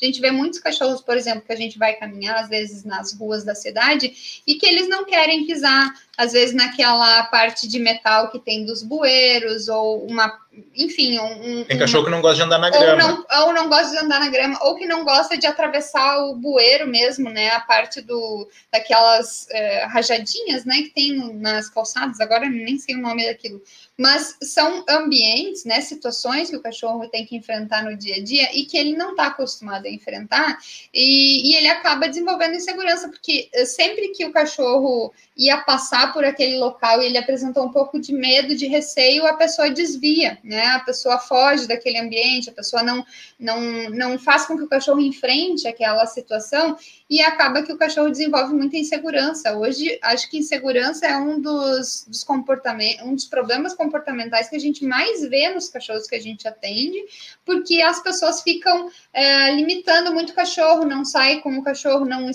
não, não oportuniza esse tipo de experiência, e o cachorro realmente ele tem medo simplesmente de atravessar o bueiro né? E é muito comum hoje nas cidades. Isso é muito prejudicial. A gente estava com um cachorro inseguro essa semana é, aqui, fazendo né, uh, hotel para o cachorrinho, e é impressionante como ele não relaxa. Ele não, ele, ele tá deitado e ele não está relaxado. Em ele momento nenhum descansa, ele relaxa. Ele né? passa o dia inteiro alerta porque ele é inseguro. Isso não faz bem. Então, uh, trazendo ainda o, o, comentário do Rafael que ele disse que, né, o, o cachorro tem medo de fogos ou teve, pelo menos, e fugiu. Uh, esse aspecto você pode apresentar. Como é que você faz com que ele não tenha medo de fogos? Você estimula isso, você apresenta isso, e aí entra dentro do conceito de socializar ele com barulhos, né? Uh, antes, de maneira controlada, onde você apresenta ele num, num tom uh, menor, mais baixo, onde você vai mostrando para ele que aquele barulho não é um problema nenhum, que é para ele tratar com naturalidade, né? E Uh, muito importante, no dia do jogo que tiver tendo, tá, saindo, tá soltando fogos, você tratar aquele barulho como natural. Porque se você pega o cachorro que está com medo, que está agitado, e começa a mostrar para ele, fazendo muito carinho, para, ai, coitado, não faz isso, tal, isso demonstra para o cachorro que ele precisa sim se importar com aquele evento. Não, porque pensa assim, tudo que é natural, você, você lida como natural. No dia do jogo soltou fogo, você, fogos de artifício, você vai lá e tenta interagir com o teu cachorro de maneira a consolar o teu cachorro. Ele está levando aquilo como aquilo é um evento. Aquilo não é natural, aquilo não é insignificante. Então, uh, a gente já falou bastante disso também nos nossos outros conteúdos. É. Eu não é. vou me alongar demais aqui sobre isso, mas uh, trazer isso também, esse aspecto. E agora nós vamos falar sobre um aspecto bem importante, né, que é o cognitivo. Né? O aspecto cognitivo, é, acho que é um dos na verdade, ele engloba muitas questões, né? E vou deixar para o Cássio explicar um pouquinho mais essa parte, mas ele é muito relevante, né? Envolve a questão da novidade também, né? De coisas, de experiências diferentes que você proporciona para o teu cachorro. Então, é, essa parte cognitiva, ela ela tá um pouquinho em cada uma das outras das outros aspectos que a gente já comentou, né? mas eu quero que aí tu explore um pouco melhor essa parte para a gente comentando. Uh, então, gente, a parte cognitiva, o aspecto cognitivo do enriquecimento ambiental, para mim, tá? Isso, isso é opinião minha. Eu considero a parte mais importante de todos as, os aspectos de enriquecimento ambiental que a gente comentou. Por quê? Porque o conceito, a parte do aspecto cognitivo do cachorro, é a parte em que ela vai trazer a novidade. Uma, da, uma das coisas, né, que está englobada dentro do, da, da, do aspecto cognitivo é a novidade. E isso, para mim, é a parte mais importante porque entra dentro da. Ela, ela acaba afetando todos os outros aspectos. Tá? Uh, por exemplo, o, o meu cachorro, ah, e, e aí vou entrar dentro do conceito que o Jordano abordou e que o Rafael disse que já está fazendo. Tá? Que é uh, de, de, mudar de lugares, né? Fazer trajetos diferentes enquanto passeia com seus cachorros. Pensem nisso não só com o cachorro agora, tá? Façam isso também vocês quando forem trabalhar. Peguem trajetos diferentes. Isso vai estimular uh, de maneira uh, a, a, entrar dentro do conceito de enriquecimento ambiental. O, o, o aspecto de novidade, eu vou tentar trazer um exemplo com, que acontece com a gente aqui, tá? Para tentar deixar bem claro isso. O, o aspecto cognitivo é você fazer treinamentos, ensinar coisas novas para o teu cachorro, ensinar, uh, utilizar trajetos diferentes, disponibilizar novidade de maneira a não ser todo dia sempre aquilo, aquilo, aquilo, aquela mesma coisa. Ah, eu faço um monte de atividade com o meu cachorro, mas qual atividade? Sempre a mesma, sempre as mesmas, tá? Então, ah, o meu cachorro, eu disponibilizo muitos brinquedos para o meu cachorro. Disponibilizar brinquedo tá dentro do, do, do conceito de, de, enriquecimento ambiental? Tá, tá? Agora, é aquilo que a gente falou. Só colocar o brinquedo ali, ele é muito melhor do que não ter o brinquedo, mas ele ainda é muito pouco. Então, não passem a responsabilidade para de, a responsabilidade que é tua, que é nossa, é, é, é do, do dono, do, né? do tutor do cachorro, só para o brinquedo, tá? Então não adianta só eu dar um brinquedo para o meu cachorro e achar que eu estou fazendo enriquecimento ambiental. Você vai, de fato, estar tá fazendo, porque cai dentro do conceito, mas ele não é tão benéfico assim. Então, o, tá, mas o que, que eu posso fazer? Então, pega um, pega um brinquedo e, e apresenta outro depois. E daí, e daí, daqui um mês, apresenta outro. Vai, você não tem dinheiro para ficar comprando, porque os brinquedos de cachorro são caros, compra ali um, alguns tá? Melhor do que comprar a melhor caminha para ele, a melhor guia bonita que tem lá, um lacinho, não sei o quê. Tem que ser resistente, né? A guia tem que ser, tem que ter qualidade, ela tem que ser resistente, mas ela não precisa ser colorida, porque o cachorro não está prestando atenção nisso. Agora, ela tem que ser resistente, que é a função que ela tem, e ao invés de ficar comprando perfuminho, uma caminha não sei do que tal, compra uma cama, que, que é interessante, o cachorro tem seu lugar, mas investe o teu dinheiro em, em né, roupinha. Roupinha, o cachorro não precisa de roupinha, tá? Eventualmente, tem um cachorro que tem mais frio, tá? Beleza, você usa isso para questão. Agora, ficar vestindo teu cachorro de panda, de salsicha, cachorro quente, essas coisas, o teu cachorro não precisa disso, né? Só para ficar bonitinho para ti. E a gente está humanizando dentro de novo, dentro daquela situação lá. Então, investe isso na qualidade de vida do teu cachorro compra alguns brinquedos resistentes bons, tá? Uh, ali entra a ideia, ah, não tenho dinheiro para comprar um monte de, de, de, brinquedo, faz a garrafa PET supervisionado, porque se o cachorro come o plástico, sempre aquilo que a gente sempre fala, né? Sempre que você apresenta alguma coisa nova, você não sabe como o cachorro vai reagir, sempre supervisiona. A partir do momento que você tem uh, que você já tem segurança de que o teu cachorro não vai interagir de maneira ruim para ele, né, com esse, com, essa, com esse novo, essa modificação ambiental que você fez, por exemplo, o brinquedo, aí você começa a rotacionar esses brinquedos, tá? Melhor do que deixar disponível todos os brinquedos, é ali, você tem cinco brinquedos, deixa dois, três disponível, em alguns momentos, não precisa ser em todos os momentos, e vai vai, vai rotacionando. Às vezes tu deixa o A e não deixa o D. Depois tu adiciona o A, tira, adiciona o D, tira o C e vai fazendo essa rotação. Isso traz uh, uma novidade um pouco maior, tá? É, é só você pensar o seguinte: pega uma criança e dá cinco brinquedos para ela, deixa trancada numa sala. Ela vai adorar no primeiro dia, no segundo dia, no terceiro dia um pouco menos. Daqui uma semana ela não quer mais saber daqueles brinquedos. Aquilo não é mais novidade para ela. Tá? É, perde a graça, quando, né? Quando você está é, jogando. É como a gente, né? A gente. É... Quando a gente. Por que, que a gente costuma falar, até da gente, por exemplo, fazer um trajeto diferente para ir trabalhar?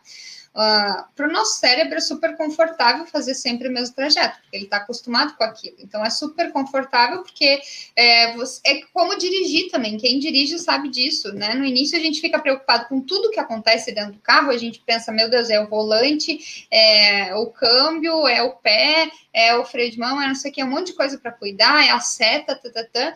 Depois que você se acostuma, é tudo automático. Tu não pensa mais antes de trocar a, a marcha, você não pensa mais antes de ligar seta, porque aquilo já tudo virou automático. O cérebro fica confortável com essa situação, porque ele repete milhares de vezes e é sempre a mesma coisa. Tanto que é, muitas vezes é, os acidentes acontecem por isso também, porque a gente está tão desfocado no trânsito, porque a gente já está tão acostumado a dirigir sempre igual, sempre no mesmo local, sempre pelos mesmos trajetos, que a gente esquece do trânsito, começa a fazer outras atividades e perde o foco no trânsito e acaba é, né, causando um acidente porque a gente se habitua com aquela, com aquela atividade de tanto repetir, ela se torna automática.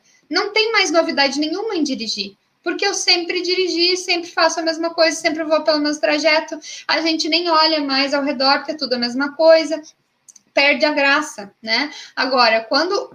Ou por exemplo, quem não dirige e está sempre na carona. Essa pessoa, ela tem a oportunidade de ficar prestando atenção né, no entorno, e, e se, se a pessoa está sempre viajando ou transitando por locais diferentes, ela sempre tem uma paisagem diferente para olhar, aquilo se torna mais interessante. Da mesma forma, quando a gente decide pegar um caminho diferente, é um desafio para o nosso cérebro agora ter que se concentrar naquele novo ambiente, porque aquilo tudo é diferente. Eu nunca passei por aqui, ou eu não estou acostumada, eu não sei se aqui tem muito trânsito, se aqui tem as placas de pare, se aqui tem semáforo, se não tem. Então, você eh, criou um desafio para o teu cérebro. Agora ele vai ter que prestar mais atenção nessa atividade que antes ele não prestava tanto. Né, da mesma forma para o cachorro. Então, se a gente disponibiliza a garrafa com, com ração para o nosso cachorro todo dia, depois do segundo, terceiro dia, de repente, ele já nem pensa mais o que ele está fazendo. Ele sabe que ele tem que atirar para cima, girar aquela, aquela garrafinha, vai cair a comida e tal. Começa a se tornar uma coisa muito monótona, porque não tem mais diferença nenhuma, né? Então, por mais e aí nesse sentido tem brinquedos e tem atividades que a gente pode criar níveis diferentes de dificuldade para a gente é, desafiar um pouco mais o nosso cachorro, né? Além da gente trocar brinquedos, né, ou enfim, a garrafa, a gente pode dificultar um pouco, né? Por exemplo, pega a garrafa e coloca dentro de uma caixa. Então, né, no próximo dia que tu vai oferecer a garrafa, ao invés de dar a garrafa de graça lá pro teu cachorro, não, você vai botar a garrafa dentro de uma caixa e o cachorro que vai ter que se virar para abrir aquela caixa. Ele vai ter que tirar de lá. Como ele vai fazer? Ah, mas pobrezinho, ele não está conseguindo, né? Tá sendo muito difícil. Mas essa é essa a graça. É a essa é a graça da brincadeira. A graça da brincadeira é que o cachorro realmente tem alguma dificuldade em fazer aquilo, porque ele vai ter que parar para pensar numa estratégia para conseguir chegar no objetivo. Essa é a, é a, coisa interessante, né? Qual é a graça de eu jogar um jogo onde eu faço eu isso, isso, ganho. isso, aquilo e eu já sei que eu ganhei? Né? Não tem mais graça, vai chegar num ponto que você não vai mais jogar você esse não jogo, tem desafio, né? né? Porque é, perdeu totalmente sentido, né? Se tu não tem um desafio, você para de, de achar aquilo interessante.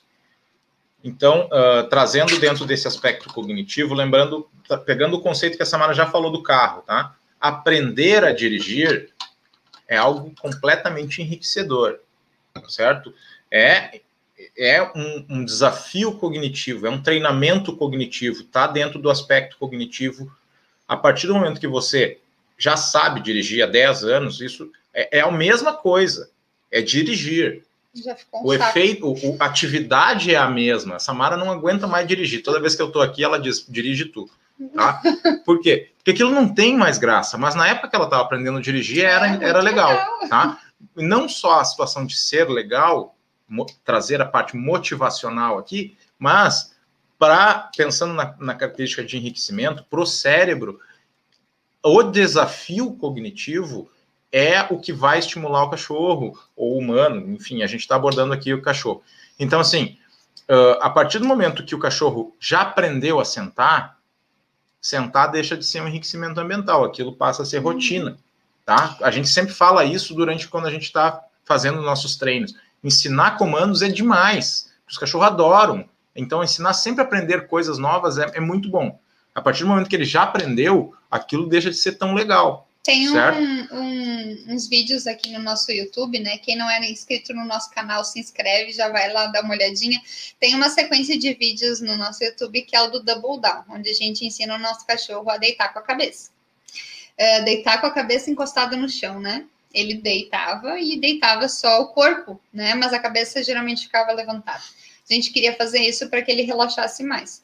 É muito interessante perceber nesses vídeos que a gente mostra ali o processo de aprendizagem do Bud, porque a gente fez esse processo de, de ensiná-lo a fazer esse comando sem indução. Então, é, a gente tinha que esperar ele apresentar esse comportamento para ele realmente ser recompensado e começar a entender o que ele tem que fazer. E aí, no o processo de aprendizagem, ele é muito interessante porque a gente percebe ao longo dos minutos que vão passando que mesmo sem a gente induzir, ele já entende o que ele tem que fazer. Porque ele presta atenção exatamente no momento onde a gente recompensa né, o comportamento que ele está fazendo, e é tudo por desafio. Ele, a gente está desafiando ele a tentar entender o que a gente quer dele né? E isso é muito legal, porque no início, claro, o cachorro fica ansioso. Ele quer, ele, eu tô ali com a comida, ele sabe que ele vai ganhar alguma coisa, mas ele não entende o que ele tem que fazer. Então, é muito interessante você perceber quando o cachorro nota que ele tem que fazer tal comportamento para ganhar aquele, aquela recompensa, e aí ele começa a fazer mais rápido.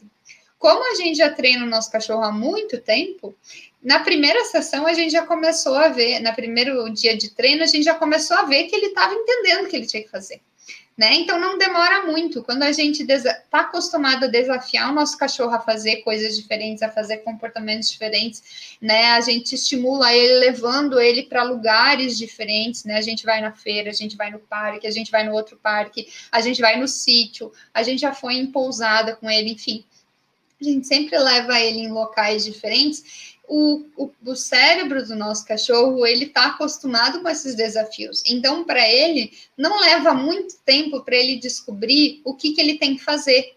É porque ele está acostumado com essas tarefas. Então, isso é muito legal também. Você vai habituando o teu cachorro a, a fazer essas, essas atividades, e para ele cada vez vai ficando mais fácil e para a gente vai ficando cada vez mais desafiador, porque a gente tem que criar situações cada vez mais inovadoras para que ele engaje com aquilo.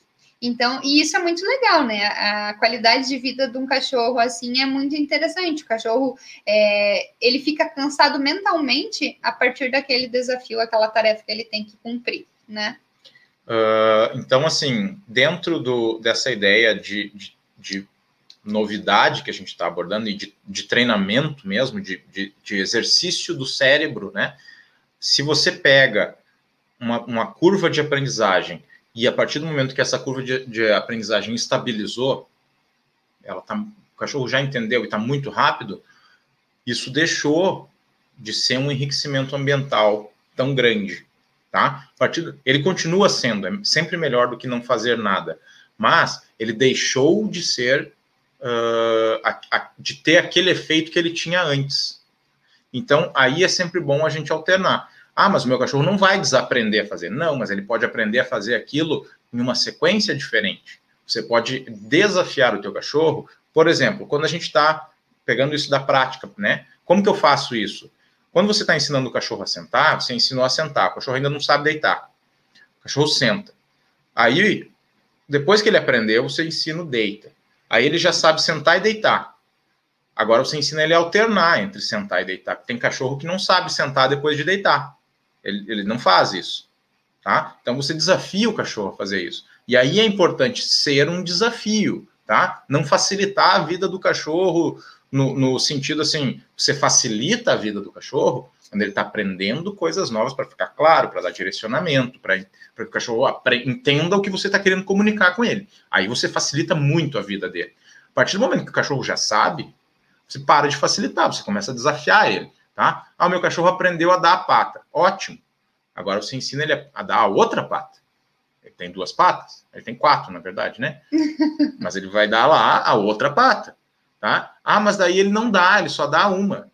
Ele só dá uma porque você está pagando só aquela uma, você não está facilitando, você está facilitando a vida dele. Quando ele tá? não dá a outra pata que você quer ensinar, você acaba é, pagando porque ele mostra a outra, né? Você está ensinando a direita, mas ele só sabe a esquerda. Então, quando ele levanta a esquerda igual, você paga. Então, Ou... ele não vai levantar a direita, porque levantar a esquerda está sendo suficiente para ele conseguir o que ele quer. E ele não está né? aprendendo nada de novo, tá, gente? Uma outra coisa que é muito comum, e isso é, isso é bastante problemático a gente tem bastante problema com alguns tutores nisso.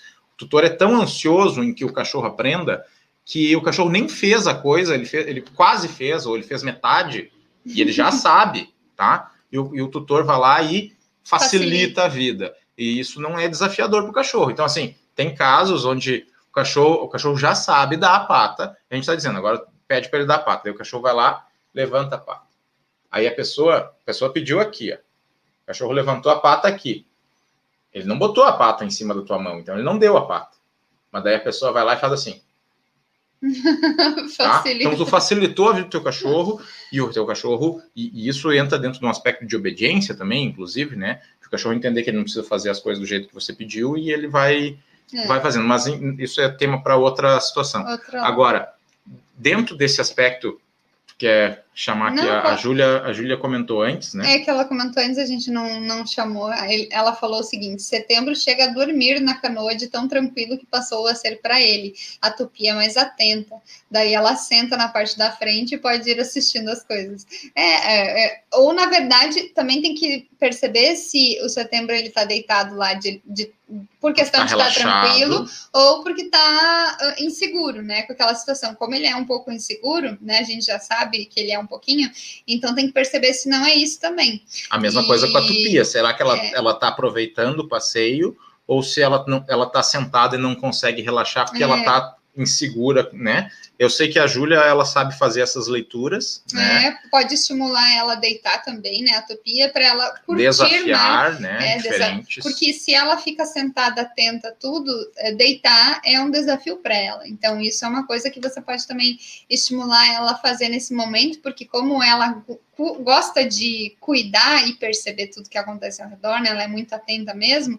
Então, deitar para ela vai ser um desafio grande, né? Mas então, eu, é uma eu, coisa que a gente pode fazer aí. Voltando para a parte da cognição, agora, para a gente estar tá quase encerrando, uhum. uh, quero trazer a, a, seguinte situação que eu comentei antes. A, a, questão da novidade, tá? Além do treinamento cognitivo, que é importante, é um aspecto importante, para mim, o, o, principal de todos, do enriquecimento ambiental, a, a situação que eu estava comentando que a gente passa com o nosso cachorro, tá? Fazer atividade física a gente faz todos os dias, tá? A ponto de talvez a gente poder chamar de exercício físico dentro daquele conceito que eu apresentei antes. Agora, não é sempre que a gente tem tempo de fazer, de, de contemplar o aspecto novidade, onde a gente também está contemplando outra socialização, tá? Uma socialização diferente, a novidade. Não é sempre que a gente tem. Então, muitas das vezes, a gente às vezes a gente não tem porque a gente não tem tempo, às vezes a gente não tem porque a gente não está tão disposto assim, porque a gente está meio cansado, ou porque a gente simplesmente não está tão afim. Então a gente está cumprindo o nosso papel de tutor, de responsabilidade com o cão que tem que fazer o exercício dele, faz três vezes ao dia. A questão é, a gente, ao invés de passear uma hora no parque, ou em um outro parque, ou em um quarto, quinto, sexto parque, muitas das vezes a gente não, a gente não faz isso, a gente passeia aqui dentro do nosso condomínio. O nosso condomínio ele é grande o suficiente para a gente ter uma atividade física, tá? Boa, fazer um passeio. E o que, que acontece? Muitas das vezes a gente faz isso, passeia aqui. E aí vem o aspecto que o Jordano comentou de mudança de ambiente e o próprio Rafael já disse que está fazendo e que bom que está fazendo. Que é importante. O, o nosso cachorro, ele já está entediado de andar dentro do condomínio, porque faz Como desde nós? 2014, desde 2014 ele anda aqui dentro do condomínio, três vezes ao dia, tá? Ah. Eventualmente, não é tão eventualmente assim, mas a gente sai muitas vezes daqui, vai passear em outros, em outros ambientes. Nas ruas ao redor, ou nos parques, enfim, Ou no parque, ou na próximo. rua, mas enfim, de noite a gente sempre faz aqui. Isso quer dizer que se a gente não tiver viajando e levado ele junto, 100% das noites ele vai andar dentro do condomínio. Isso quer dizer que pelo menos uma vez ao dia, tirando ele as tá vezes que a gente não está em casa, ele está andando dentro do condomínio. E aí ele não aguenta mais andar dentro do condomínio. Isso quer dizer, a, a, o aspecto novidade é importante. Quando a gente sai na rua passear, passear, que a gente sempre lembra que o, o passeio né, engloba não passeio propriamente dito, mas tem uma rotina, tem uma caminhada, tem um momento dele descansar, tem um momento dele interagir, tem um momento dele cheirar, tem um momento de fazer xixi, enfim, tá? Mas uh, quando a gente sai, sai da, do condomínio para fazer essa caminhada, ele está muito disposto. Está bem mais disposto que aqui dentro. Quando a gente está caminhando aqui dentro, às vezes ele está um pouco disposto, rapidamente não. ele perde esse interesse e ele está nitidamente fazendo esse exercício porque ele sabe que ele tem que fazer. Parece a gente, a gente tem que andar. na pandemia. Né? Parece a gente indo para academia puxar ferro todo dia. Eu sou uma pessoa que não gosta de fazer, mas se eu tiver que fazer, eu tenho que fazer. Mas não é uma coisa que é novidade, faço sempre, que eu, que eu, que eu gostaria de fazer todo dia, tá? Agora, Uh, esse aspecto novidade é o que a gente quer destacar aqui. É. O meu cachorro faz a atividade, ele está contemplando o enriquecimento ambiental, mas ele poderia estar fazendo melhor se eu tivesse alternando diferentes é. locais onde ele estaria fazendo interação com diferentes animais, mesmo que não seja por contato físico, né? Ele estaria lembrando que o cachorro ele ele che... as pessoas gostam, ah, mas o meu cachorro tem que cheirar. Teu cachorro está cheirando mesmo sem encostar. A gente cheira. Se a Samara estiver fazendo comida e eu estiver sentado na mesa, eu estou cheirando o cheiro da comida dela. E, e, vice-versa. ainda que o cachorro tem um, um poder olfativo o, maior que o nosso, bem o, melhor o cachorro, que o nosso. óbvio que se ele encostar ele... o nariz no chão, ele vai ter uma sensação de cheiros maiores. Mas ele não precisa encostar o nariz no chão para saber que aquele cheiro está ali. Tá? Mas aí a gente está falando da a questão, tá falando da, da, questão da, sensorial, da, né? Da caminhada, né? E o, o, a, a, questão do faro também que a gente falou, que a gente pode estimular o faro através. Como que a gente faz para o enriquecimento ambiental ser melhor do que simplesmente dar o brinquedo? Você vai dar o brinquedo com comida, o dispenser com comida, onde ele vai ter que interagir, dá a primeira vez o brinquedo na frente dele. Dá a segunda, terceira, quinta, sexta vez na frente dele. Depois que ele já está bem com aquele brinquedo, dificulta. Esconde eu, o brinquedo. Pega, pega, por exemplo, uma garrafa PET. Digamos que você está usando a garrafa PET. Você primeiro deixa bem fácil, bota uns dois, três buracos e ainda deixa a tampa aberta. Daqui quatro, cinco dias, você vai fazer isso, você já vai fechar a tampa. Ele vai ter mais dificuldade, tá? Vai deixar só pelos buracos. Ou não vai deixar buraco, vai deixar só a tampa aberta. Depois, você vai começar a esconder isso e ele vai ter que farejar para achar aquele brinquedo. Tem um tá? vídeo aqui no nosso canal que mostra a gente trabalhando com o Bud a questão de esconder o brinquedo que tem é, que tem comida dentro. Então, vocês podem dar uma olhadinha lá no nosso YouTube, né? Quem está no Instagram, lá no nosso YouTube tem esse vídeo também mostrando a gente utilizando o faro com o Bud, né? A maneira que a gente faz aqui dentro, que ele gosta bastante, né? É claro que deixa ele ansioso porque tem a questão da comida, então a gente só faz isso, só libera ele para procurar quando ele realmente está calmo.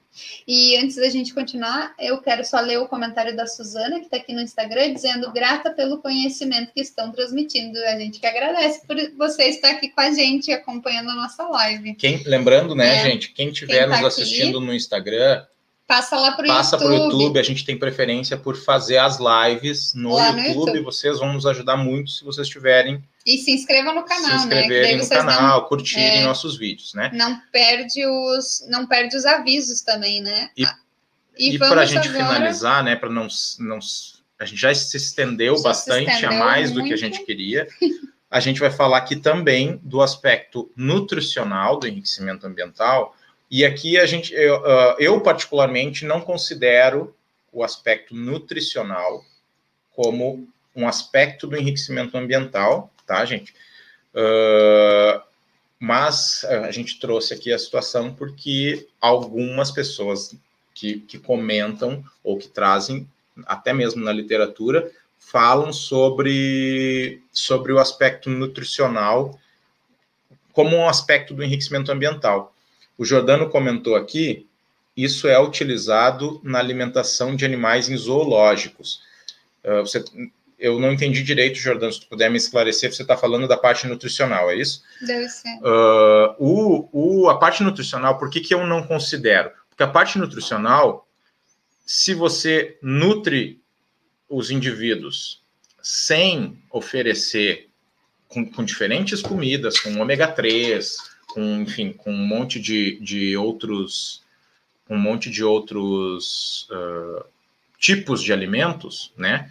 Uh, não necessariamente você precisa enriquecer e você vai ter o mesmo efeito, tá?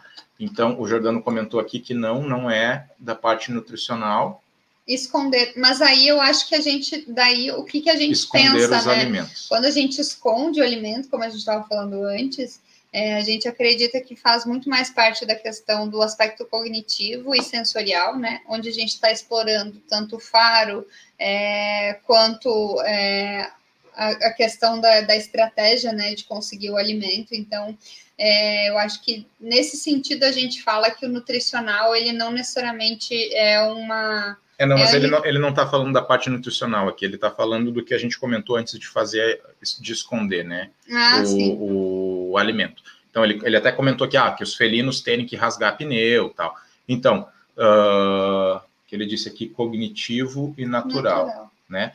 Então, e isso é, é aquilo que a gente estava falando antes, antes do nutricional, que o Jordão, inclusive, também concorda, que é uh, fazer, dificultar, né? Você, quando você faz a parte de esconder o, o, o, alimento. o alimento. ou de dificultar, de, de, trazer mais parte do natural, como ele falou, né, do, do da espécie, onde uh, o, o, o, animal que é caçador precisa caçar o alimento mesmo que já esteja morto, tá? Um pedaço de carne que ele vai ter que subir numa árvore porque está pendurado numa árvore. Isso em zoológicos, como ele está falando, Uh, isso entra dentro do aspecto onde você estimula o, o cognitivo, porque o, o, animal precisa estabelecer uma estratégia, pensar como que ele vai capturar aquele, aquele alimento, né? Ou rasgar um pneu que tem comida dentro, ou uh, um, um, uma comida que foi congelada e está sendo disponibilizada congelada e o, o animal tem que ficar ali cavando no gelo para conseguir comer. Então, tudo isso faz parte também do aspecto cognitivo, faz parte do sensorial junto. De novo, eu, eu sempre, sempre é, isso é opinião de novo, tá? O sensorial, para mim, já está contemplado dentro dos outros, por isso que eu não dou tanta importância, mas eu acho que é super importante a gente estimular, sempre dentro, sempre estimulando, uh, contemplando ele dentro dos outros, mas estimulando, né? Que é a questão do faro, por exemplo. Quando você esconde um brinquedo com o cachorro se você esconder o brinquedo, o cachorro tem que usar o faro para tá, achar aquilo ali. Ele pode achar sem usar o faro? Pode. Mas a, é conforme, é visual, conforme você vai, uhum. uh, ele pode usar só o cognitivo, que é pensar e estabelecer uma estratégia de busca. Mas se você uh, estimular isso sempre, sempre, sempre, sempre, ele vai começar a utilizar o faro para identificar aquilo. Tanto que treino de faro com cachorro é feito dessa forma. Você esconde um brinquedo, claro que tem suas próprias etapas, eu estou acelerando aqui, né, a, a, resumindo, mas você vai, pode... você, vai resu você vai apresentando em diferentes níveis de dificuldade uma coisa que não estava tão escondida, depois ficou um pouquinho mais, depois ficou um pouquinho mais, ficou um pouquinho mais, a ponto que o cachorro só acha através do cheiro. Né? A gente pode falar um pouquinho sobre essa questão aqui que o Jordano trouxe antes, que as diferenças entre as linhagens de cão. É, de cães, alguns exemplos do que fazer em cada linhagem. É, na realidade, é, tem cães, né? Por exemplo, cães que são usados para faro, como a gente estava falando de busca, né? A gente pode utilizar esse tipo de, é, de atividade que estimule ele, escondendo é, brinquedos, escondendo alimento, escondendo objetos, né? Que ele tenha que procurar. É, tem cães também que são é, que foram utilizados para transporte muito tempo, né? Então eles têm essa capacidade de, de transportar coisas, né? Até hoje, né? Tem cães que são usados para transporte em outros países é, de pessoas também, né? E a gente também pode utilizar esses mesmos cães, né, de, que, que são utilizados para transporte, né? Vou usar o mais clássico conhecido, que é o Husky siberiano, o Husky, por exemplo, é, que a gente pode utilizar ele, por exemplo, em atividades físicas, né? Como as atividades em que a gente usa os cachorros também para tração, né? Como o. Como é que é? Eu esqueci o nome do daquela que está mais está sendo mais popularizada agora, o canicross, né, que é um tipo de exercício físico que tu faz com a ajuda do com a participação, não ajuda do cachorro. Um esporte né? já, né? Um esporte. É, é, mais do que um exercício físico é. hoje, né? Então você usa, por exemplo, o cachorro para ti, pra, e na corrida ele vai junto contigo e vai tracionando na, na tua frente, né? Tem esse, esse esporte ele é literalmente isso. Ele é. o cachorro é ensinado a te puxar, te puxar. que a, a gente não trabalha muito com isso geralmente porque os nossos, os nossos clientes geralmente querem que o cachorro não puxe na guia, né? Então, né, mas existe como você, por exemplo, treinar o cachorro, que é a peitoral que você colocou a partir daquele momento que você botou o arnês nele, né, que é a ferramenta onde é usada para esse esporte, que você condiciona o cachorro que ele entenda que ele pode te puxar e ele deve te puxar quando estiver com aquela ferramenta e quando tiver com outra ferramenta ele não pode. Então, claro que isso exige um trabalho uh, específico para isso, né? Mas é, é, de novo, entra dentro de aspectos de enriquecimento ambiental, né? É, é a própria. A, tem uma adestradora que a gente segue, né? A Jéssica, que é a da Malta, que ela costuma patinar e levar a cachorra dela junto, né? Então ela coloca ela presa na cintura, né? Com uma guia running e bota o peitoral e ela patina e a cachorra tá do lado correndo. Então é uma atividade física que a gente faz, né? Então um aspecto físico que a gente está contemplando dentro do enriquecimento ambiental e está promovendo também um, um desafio para o cachorro, porque ele tem que acompanhar o teu ritmo, ele tem que seguir do teu lado, né? Prestar atenção nessa atividade física realmente que tu está estimulando estimulando no cachorro. E aí, dentro da, do que a Samara estava falando, que o Jordano comentou antes da, das características de cada raça, obviamente você não vai botar um pincher ou um, um Yorkshire te puxar, né? Nesse aspecto, você vai pensar em um aspecto uh, diferente para esse cachorro. A, ainda dentro do, do de, desse aspecto características de raças e, e, e dados potencialmente conflitantes para cada raça, né, que onde você vai apresentar alguma coisa e não necessariamente todos os cães que foram apresentados ao mesmo estímulo dentro das diferentes raças vão ter a mesma resposta. Uh, uma situação que surgiu uma vez que a gente estava falando sobre uh, o estímulo de busca para estimular faro no cachorro, que é isso que eu falei de esconder o brinquedo, por exemplo, a gente fez e uma pessoa nos perguntou: ah, mas isso não, não estimula a ansiedade do cachorro, não aumenta a ansiedade do cão? Uh, e aí, de novo, eu já comentei isso na, naquele vídeo, inclusive está no YouTube para quem quiser assistir. Mas a questão emocional, a questão de ansiedade do cachorro, o, de ansiedade em, em geral em animais, o enriquecimento ambiental traz dados conflitantes, tá? Uh, não, não é só para é isso que ele traz dados conflitantes, mas ele traz dados conflitantes para outras situações também. Mas isso é uma das coisas que é muito debatido dentro, dentro desse, desse tema e muitas das vezes, esses dados conflitantes são porque são utilizados linhagens diferentes de cada bicho, ou espécies diferentes, às vezes se utiliza rato, na maioria das vezes, ou camundongos, mas lembrando que um, que um camundongo, né, o Jordano vai gostar dessa frase, Um camundongo não é um rato pequeno, então eles são espécies diferentes. Dentro de cada uma das espécies ainda tem diversos tipos de linhagens que são utilizadas.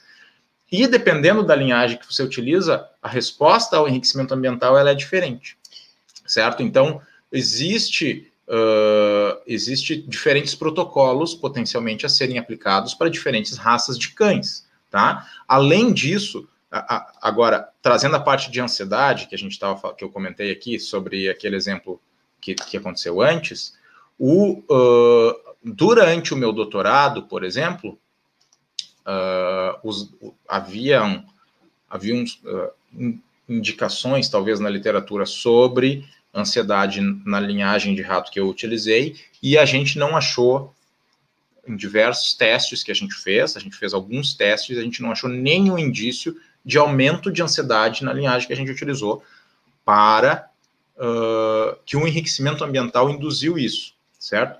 Então, às vezes, existe também uma situação de como é avaliado, a gente precisa pensar nisso também, tá? É... Mas, de fato, existem esses dados uh, que são de espécies e linhagens ou raças específicos. A resposta é dependente da linhagem e da espécie que é que está sendo aplicada a esse enriquecimento ambiental. A gente viu não faz muito tempo, né, na, na televisão apareceu e foi bem o Marcelo ali, comentado. O Marcelo está aí. Boa noite, Marcelo.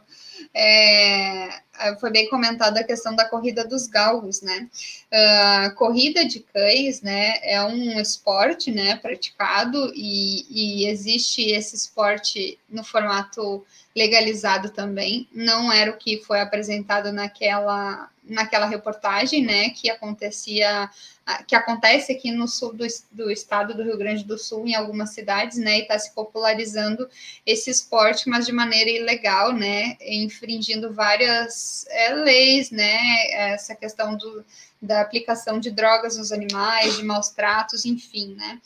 Uh, a gente não é a favor é, desse tipo de, de manu, de é, manuseio com os animais, né? De, de, de exploração, de exploração né? desses animais desta forma, mas a gente tem que lembrar também que animais que são é, acostumados a, a fazer um exercício ou, correr ou caçar mesmo, né? Que naquele momento da corrida ali eles estão simulando a questão da caça.